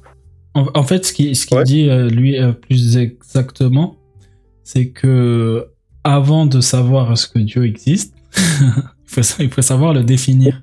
Tu vois Oui, c'est ça. Que, parce que c'est la règle numéro un en logique, c'est l'identité. C'est que si tu n'arrives pas à définir ce que c'est Dieu, bah, en fait, tu ne pourras jamais savoir ce qu'il existe ou pas. C'est l'ignosticisme.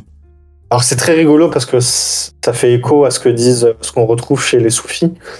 Les soufis euh, disent que il y a deux manières de connaître Dieu. L'un par la connaissance, donc de ce qu'on te dit, et l'autre c'est d'en faire l'expérience. Mm.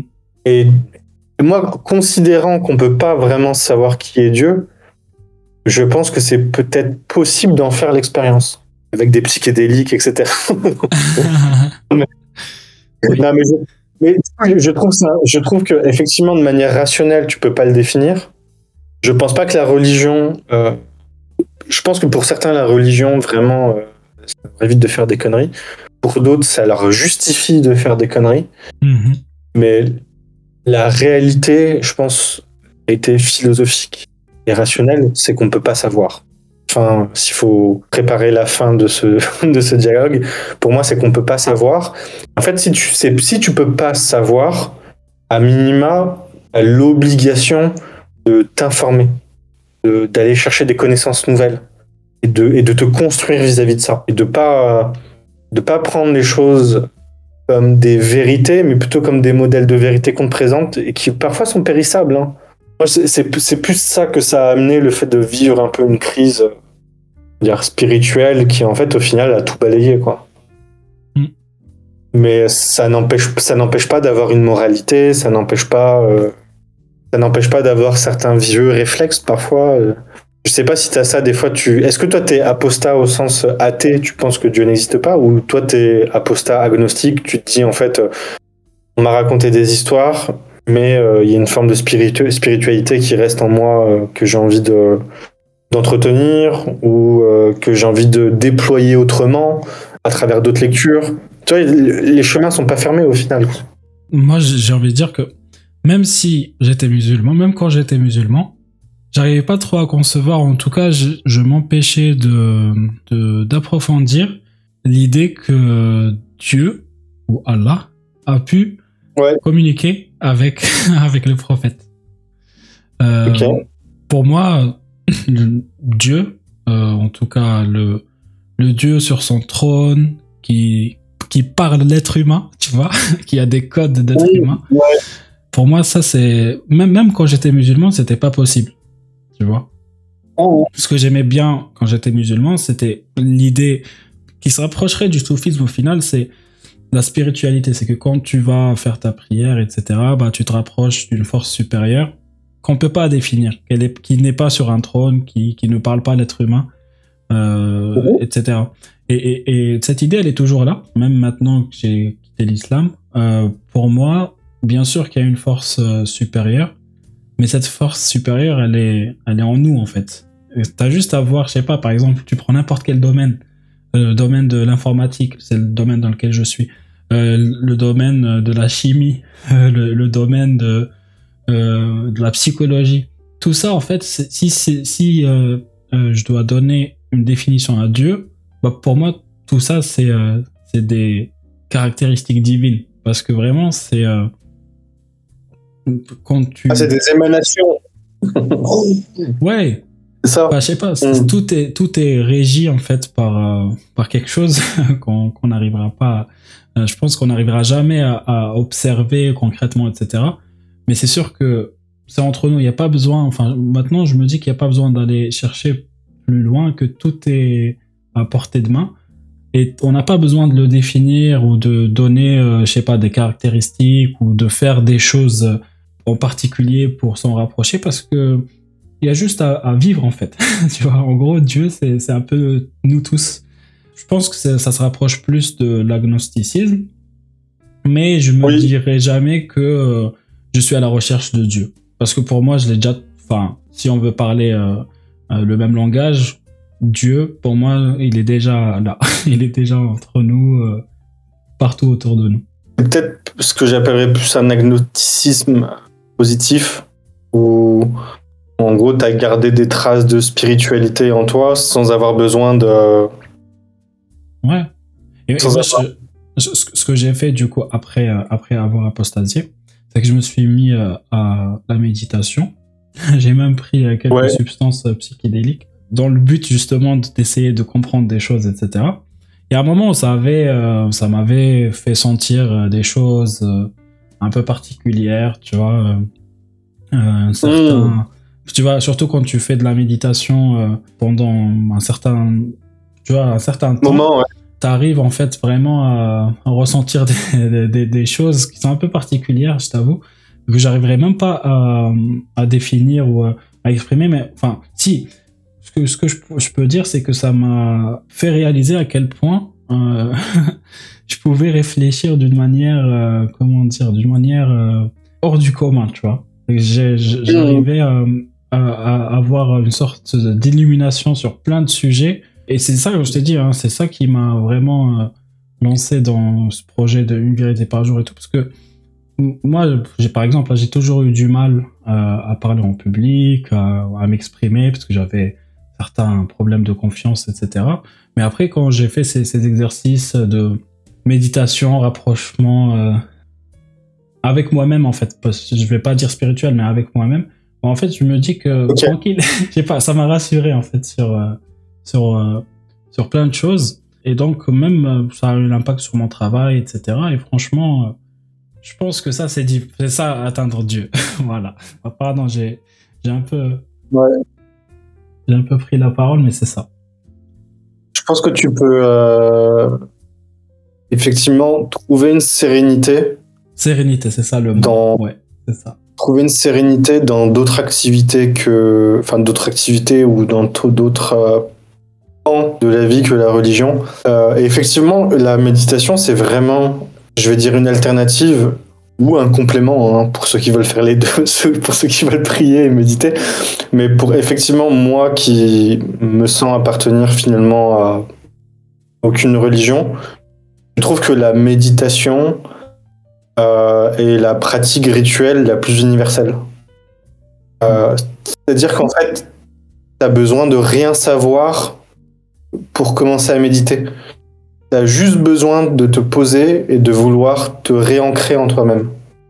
C'est ça. Et il n'y a, pas- y a pas de livre qui te le dit. Enfin, tu as des gens qui, qui- qui l'ont utilisé hein, dans le bouddhisme, etc. Oui, tu oui. retrouves la pratique de la méditation pour arriver à un certain, un certain éveil de la conscience. D'ailleurs, c'est rigolo, hein, c'est l'éveil de la conscience. c'est pas, euh, c'est pas l'éveil de l'âme, tu vois. oui, c'est ça. Ouais, c'est l'éveil, c'est genre, c'est la, c'est la conscience qui accède, qui accède à un nouvel état. Et je pense que, et effectivement, et moi, je, je suis assez d'accord avec toi. hein, je, j'ai pratiqué euh, la méditation euh, à un certain moment et ça m'a apaisé énormément. Et j'y ai trouvé, euh, je pense que j'y ai trouvé euh, autant de sérénité que, que dans la prière, au final. Donc la méditation, c'est un peu une prière laïque, peut-être. Exactement. Peut-être quelque chose comme ça. En Mais, plus, il y a- il y, a euh, des preuves scientifiques sur euh, l'efficacité euh, de la méditation pour aller mieux, Ouais, tu vois, pour guérir certaines, pas, pas guérir certaines maladies, mais pour mieux vivre certaines maladies, certaines situations aussi. Le cerveau, il est beaucoup plus apaisé, beaucoup, t'as des idées beaucoup plus claires juste après. Euh, parce que moi, moi, je le vois, en fait, le, la, la pensée, quoi. Je le vois un peu comme, euh, comme une autoroute où il y a plein de voitures Mm. qui roulent un peu d'une manière bordélique. Et ensuite, quand tu fais la, la méditation, bah, cette autoroute-là, tu la structures, tu contrôles le flux. Et en fait, le cerveau il est tellement puissant que tu peux du coup dire à toutes les voitures qui sont dans cette autoroute d'aller euh, vraiment dans la même direction. Par exemple, moi, je fais de la Mm. méditation quand j'ai, euh, par exemple, je sais pas, hein, je te dis n'importe quoi, mais une, grosse réunion, un truc comme ça, un truc en tout cas important à préparer.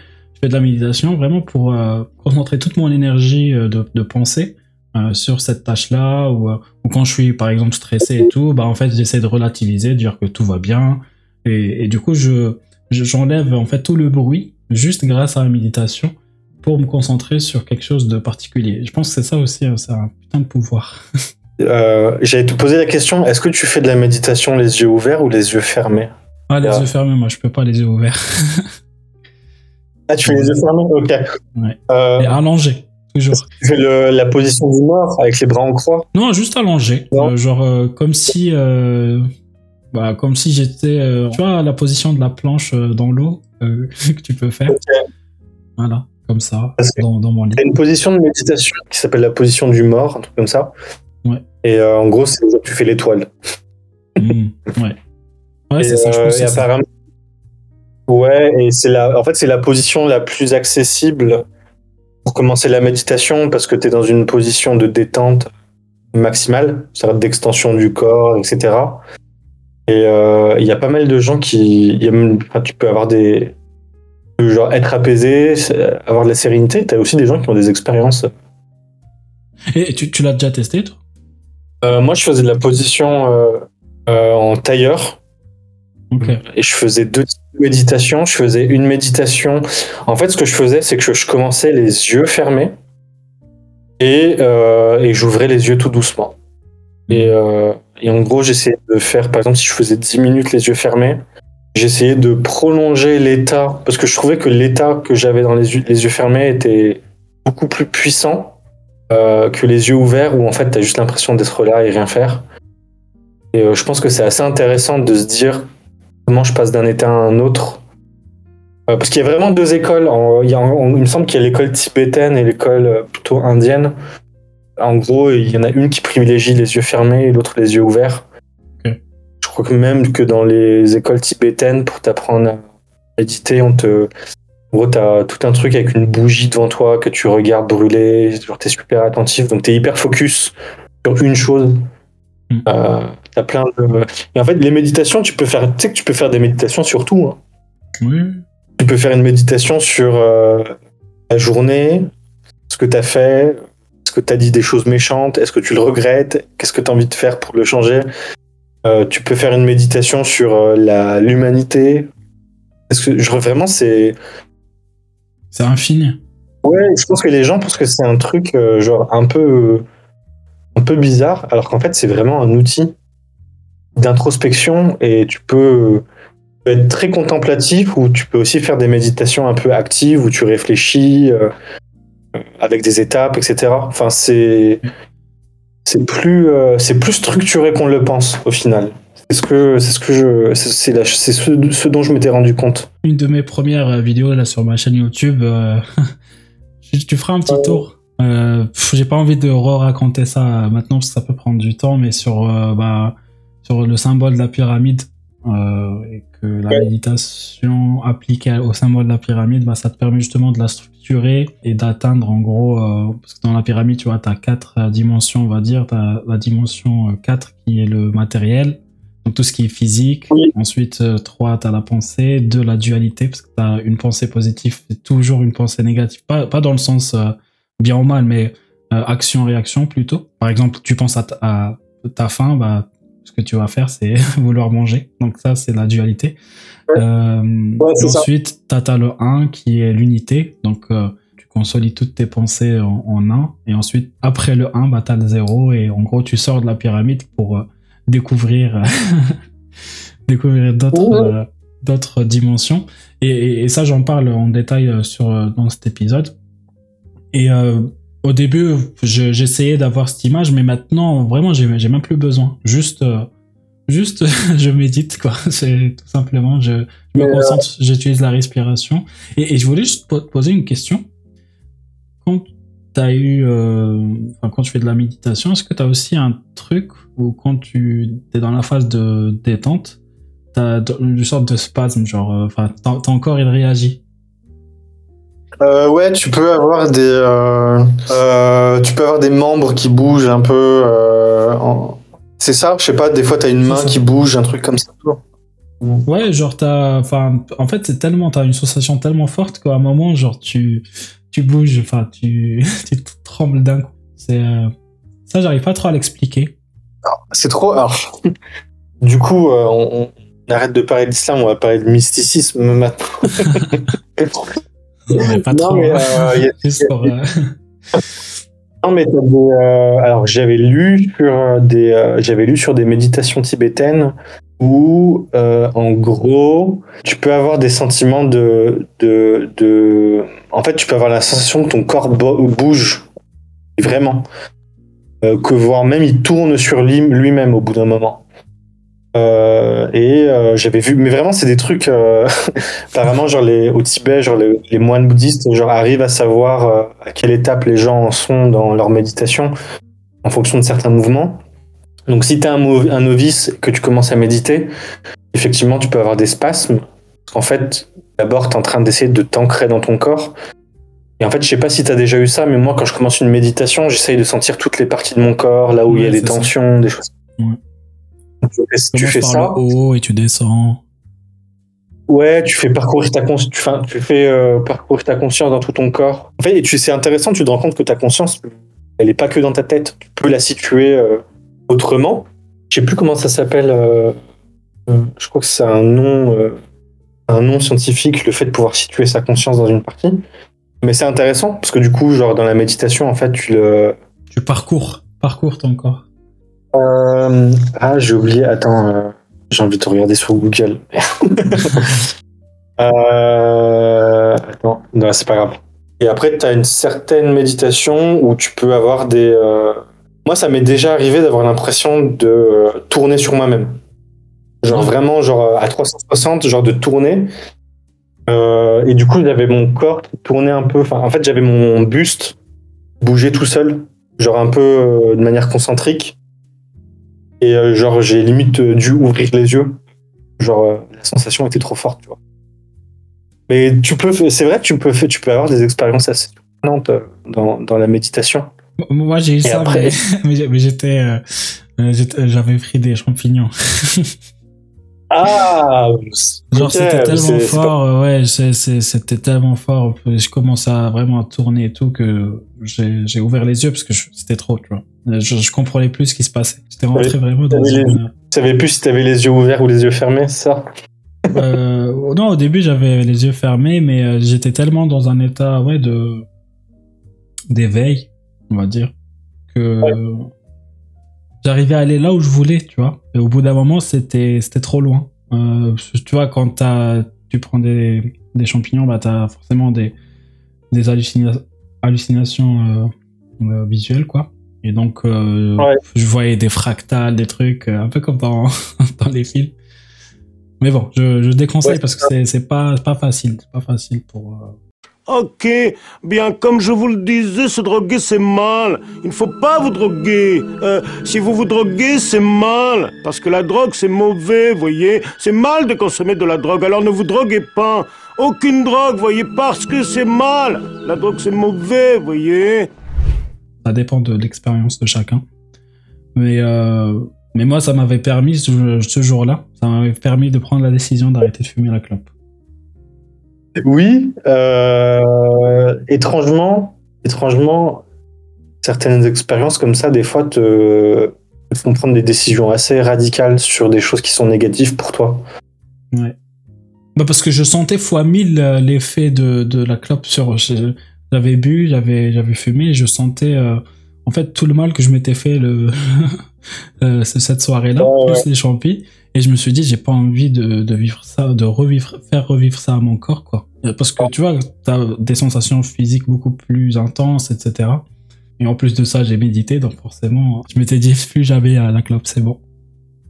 Et euh, ouais, je comprends, mais, euh, mais tu sais que c'est la même chose pour l'alcool, hein, Ouais. euh, qui au final, enfin, je sais que genre ça désinhibe, ça peut créer, genre, ça peut créer certaines, certaines conditions où les gens se sentent à l'aise et décomplexés ou se sentent tout simplement bien. Mais globalement, c'est jamais très bon pour les organes de manière générale. Non, non, bien sûr. Surtout que moi maintenant j'ai 30 ans et plus, euh, je bois de temps en temps de la bière et tout, mais si je peux arrêter, euh, j'arrêterai. Ouais, c'est ça. Est-ce que est-ce que t'es sûr que c'est pas des- un atavisme, euh, un atavisme d'interdiction euh, qui serait resté en toi euh? Euh, non, parce que je buvais quand j'étais musulman, hein, je buvais plus que maintenant.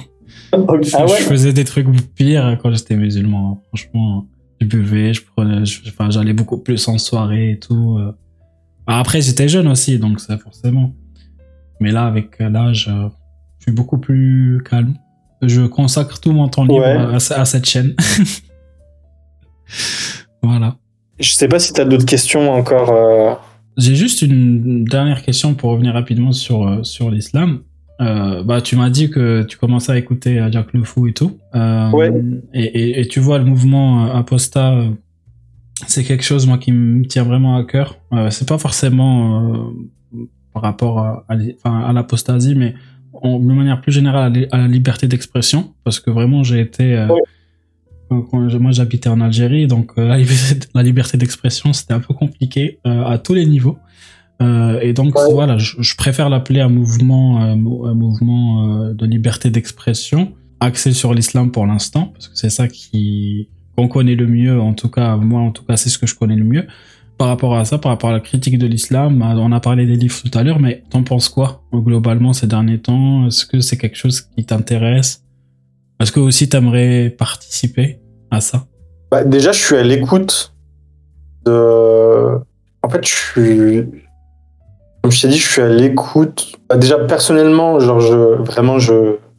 Je lis beaucoup sur ces sujets, sur, euh, sur le fait de m'informer, d'avoir des connaissances. Comme je te disais, hein, de, de, de, m'ouvrir à ça. Mais effectivement, genre depuis euh, là euh, quelques mois, je suis ce mouvement.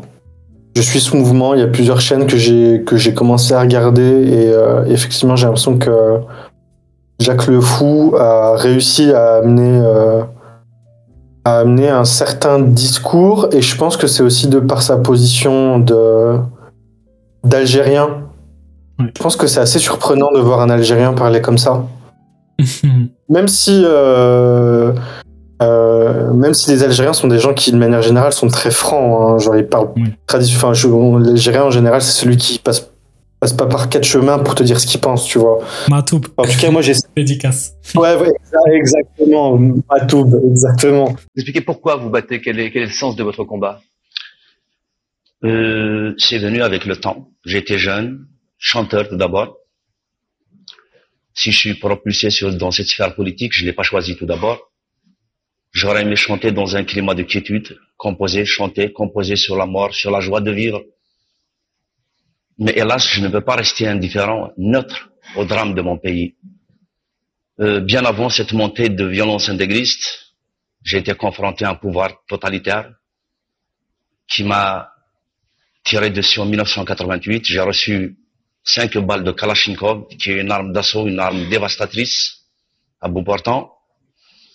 Euh, mais à cette époque, quand même, j'avais foi. Je me suis dit, la médecine avance d'une manière prestigieuse. J'ai gardé espoir. Mais quant à l'enlèvement du GIA, c'est tout autre chose. Chaque minute qui passait pendant ma séquestration était une mort supplémentaire. Euh, quand j'étais dans les trous, de, dans les maquis du GIA, je ne savais pas, je ne savais pas qu'est-ce qui se passait à l'extérieur. Je ne savais pas qu'il y avait cette mobilisation, cette formidable solidarité qui réclamait haut et fort ma libération. Ce n'est qu'à ma libération que j'ai compris. Donc c'est bien avant la montée intégriste, j'avais pris conscience de mon identité d'abord parce que je suis algérien, je me sens autochtone de ce pays, je suis berbère, je ne suis pas obligé d'être musulman, je suis laïque. Peut-être pour beaucoup, I like Algérie, ils vont dire qu'ils sont like, mais c'est volontaire, parce que je suis laïque. Et je me battrai pour ces idées. Euh, j'ai envie de vivre davantage pour encore divulguer, dire des choses. Mais si je dois mourir, comme vous l'avez dit tout à l'heure, pour mes idées, anyway. Aujourd'hui, on est là pour parler du courage. Je ne sais même pas si j'ai du courage. Ou c'est de la témérité. Mais je pense qu'avant de parler de courage ou de témérité, moi j'ai foi en mon identité tout d'abord. Il y a des gens qui en font une religion. Moi j'ai foi en mon identité parce que de tout temps, on a montré un ostracisme à l'égard de cette culture ancestrale, de cette culture berbère qu'on continue encore à revendiquer, coréenne. Donc à chaque fois qu'il y a quelqu'un qui meurt, je me dis toujours, je ne sais pas à quel moment s'achèvera le terme de ma vie, mais je suis sûr d'une chose, mon peuple ira toujours dans le sens de sa libération. Donc ça me donne davantage de conviction.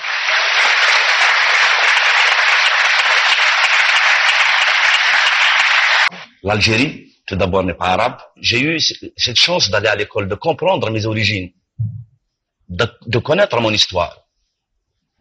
Parce que depuis les années 70 à nos jours, l'école algérienne a produit des mutants. Moi, j'ai eu cette chance d'être né au milieu de la guerre d'Algérie, donc accessible à la langue française.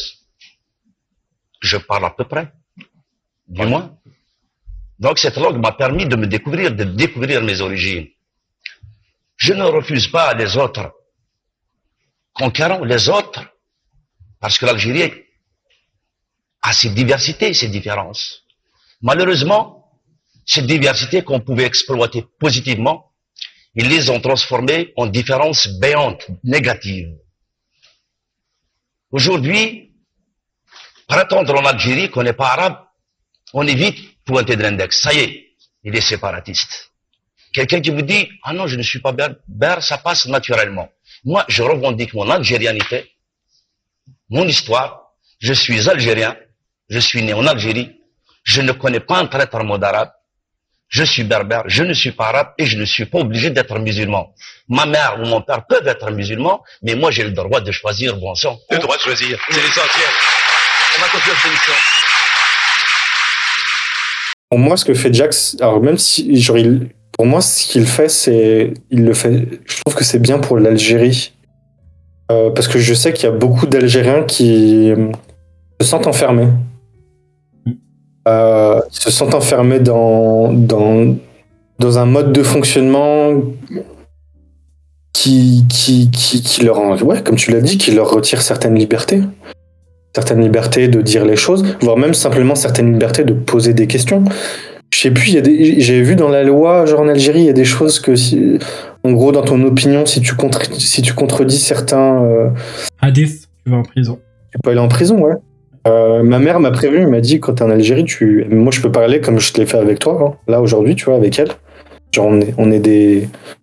On est des, on est des démocrates, donc en fait tout le monde a le droit de dire ce qu'il veut tant que c'est dit dans le respect, euh, dans, le, respect de la parole, simplement. Mais elle m'a dit en Algérie, tu. tu ah non. Sousem dans ta bouche. Exactement, sousem.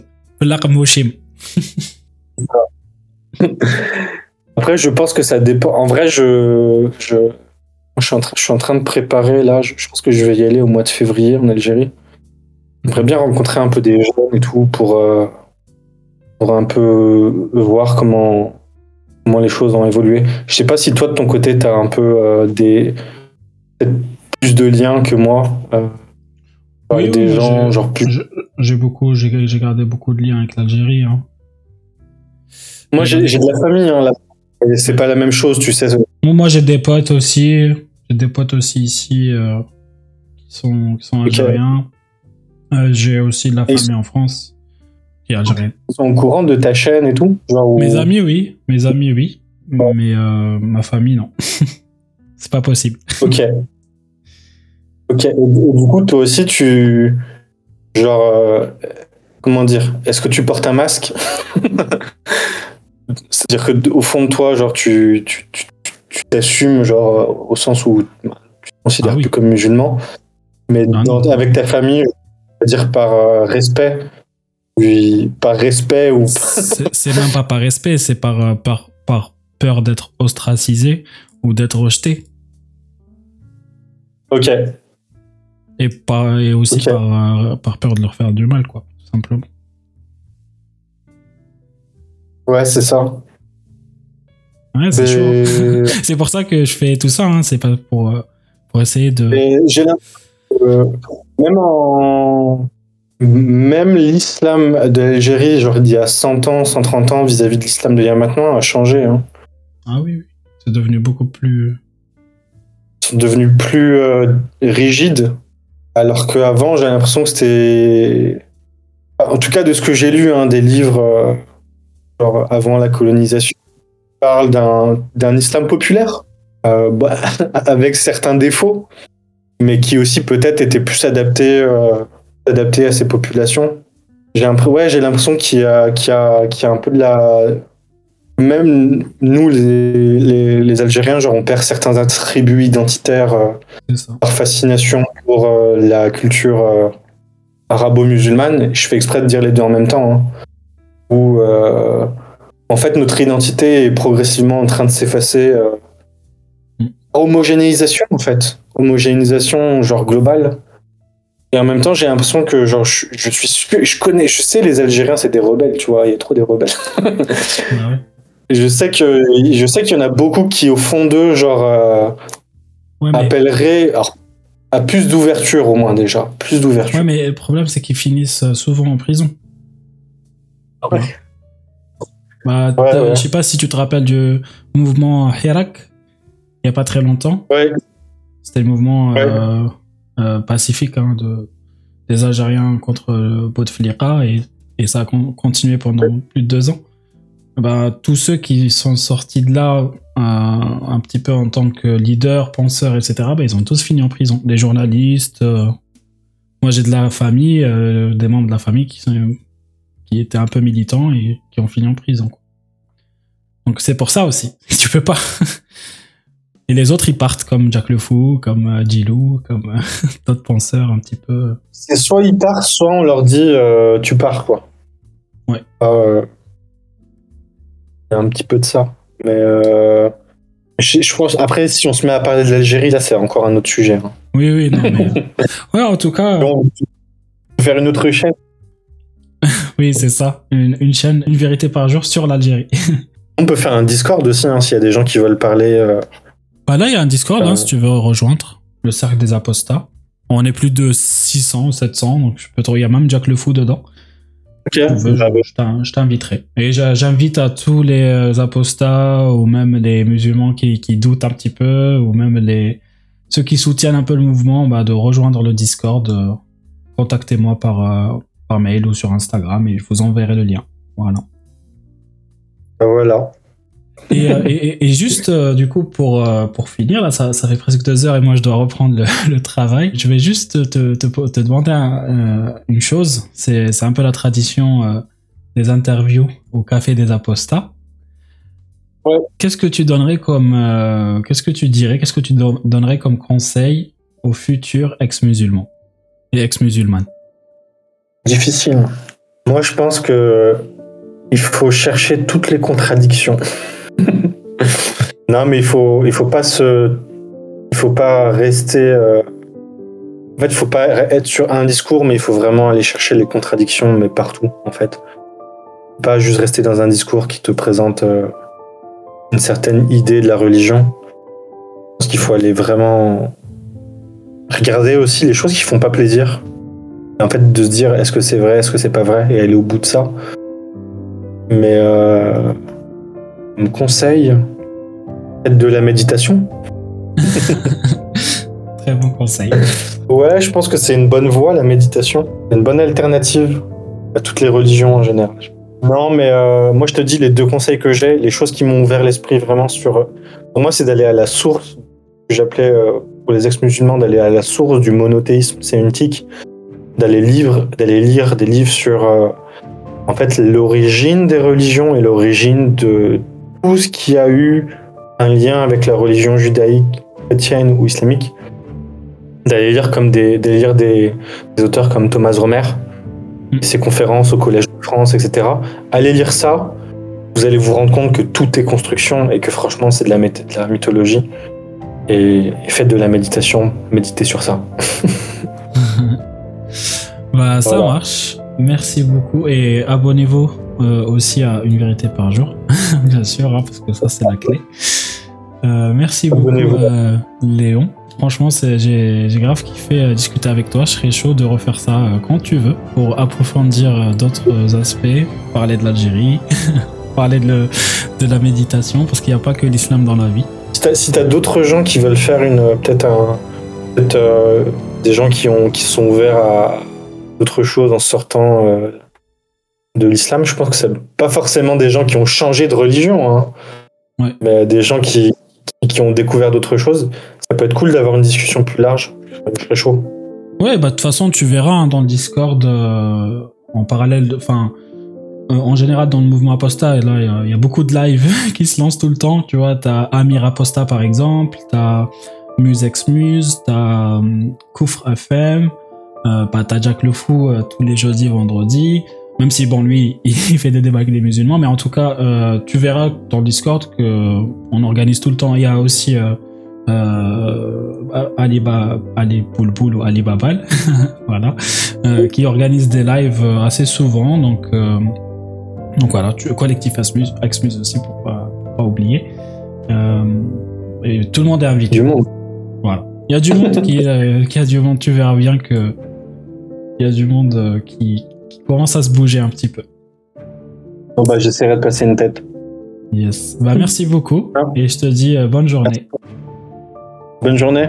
Salut. Salut.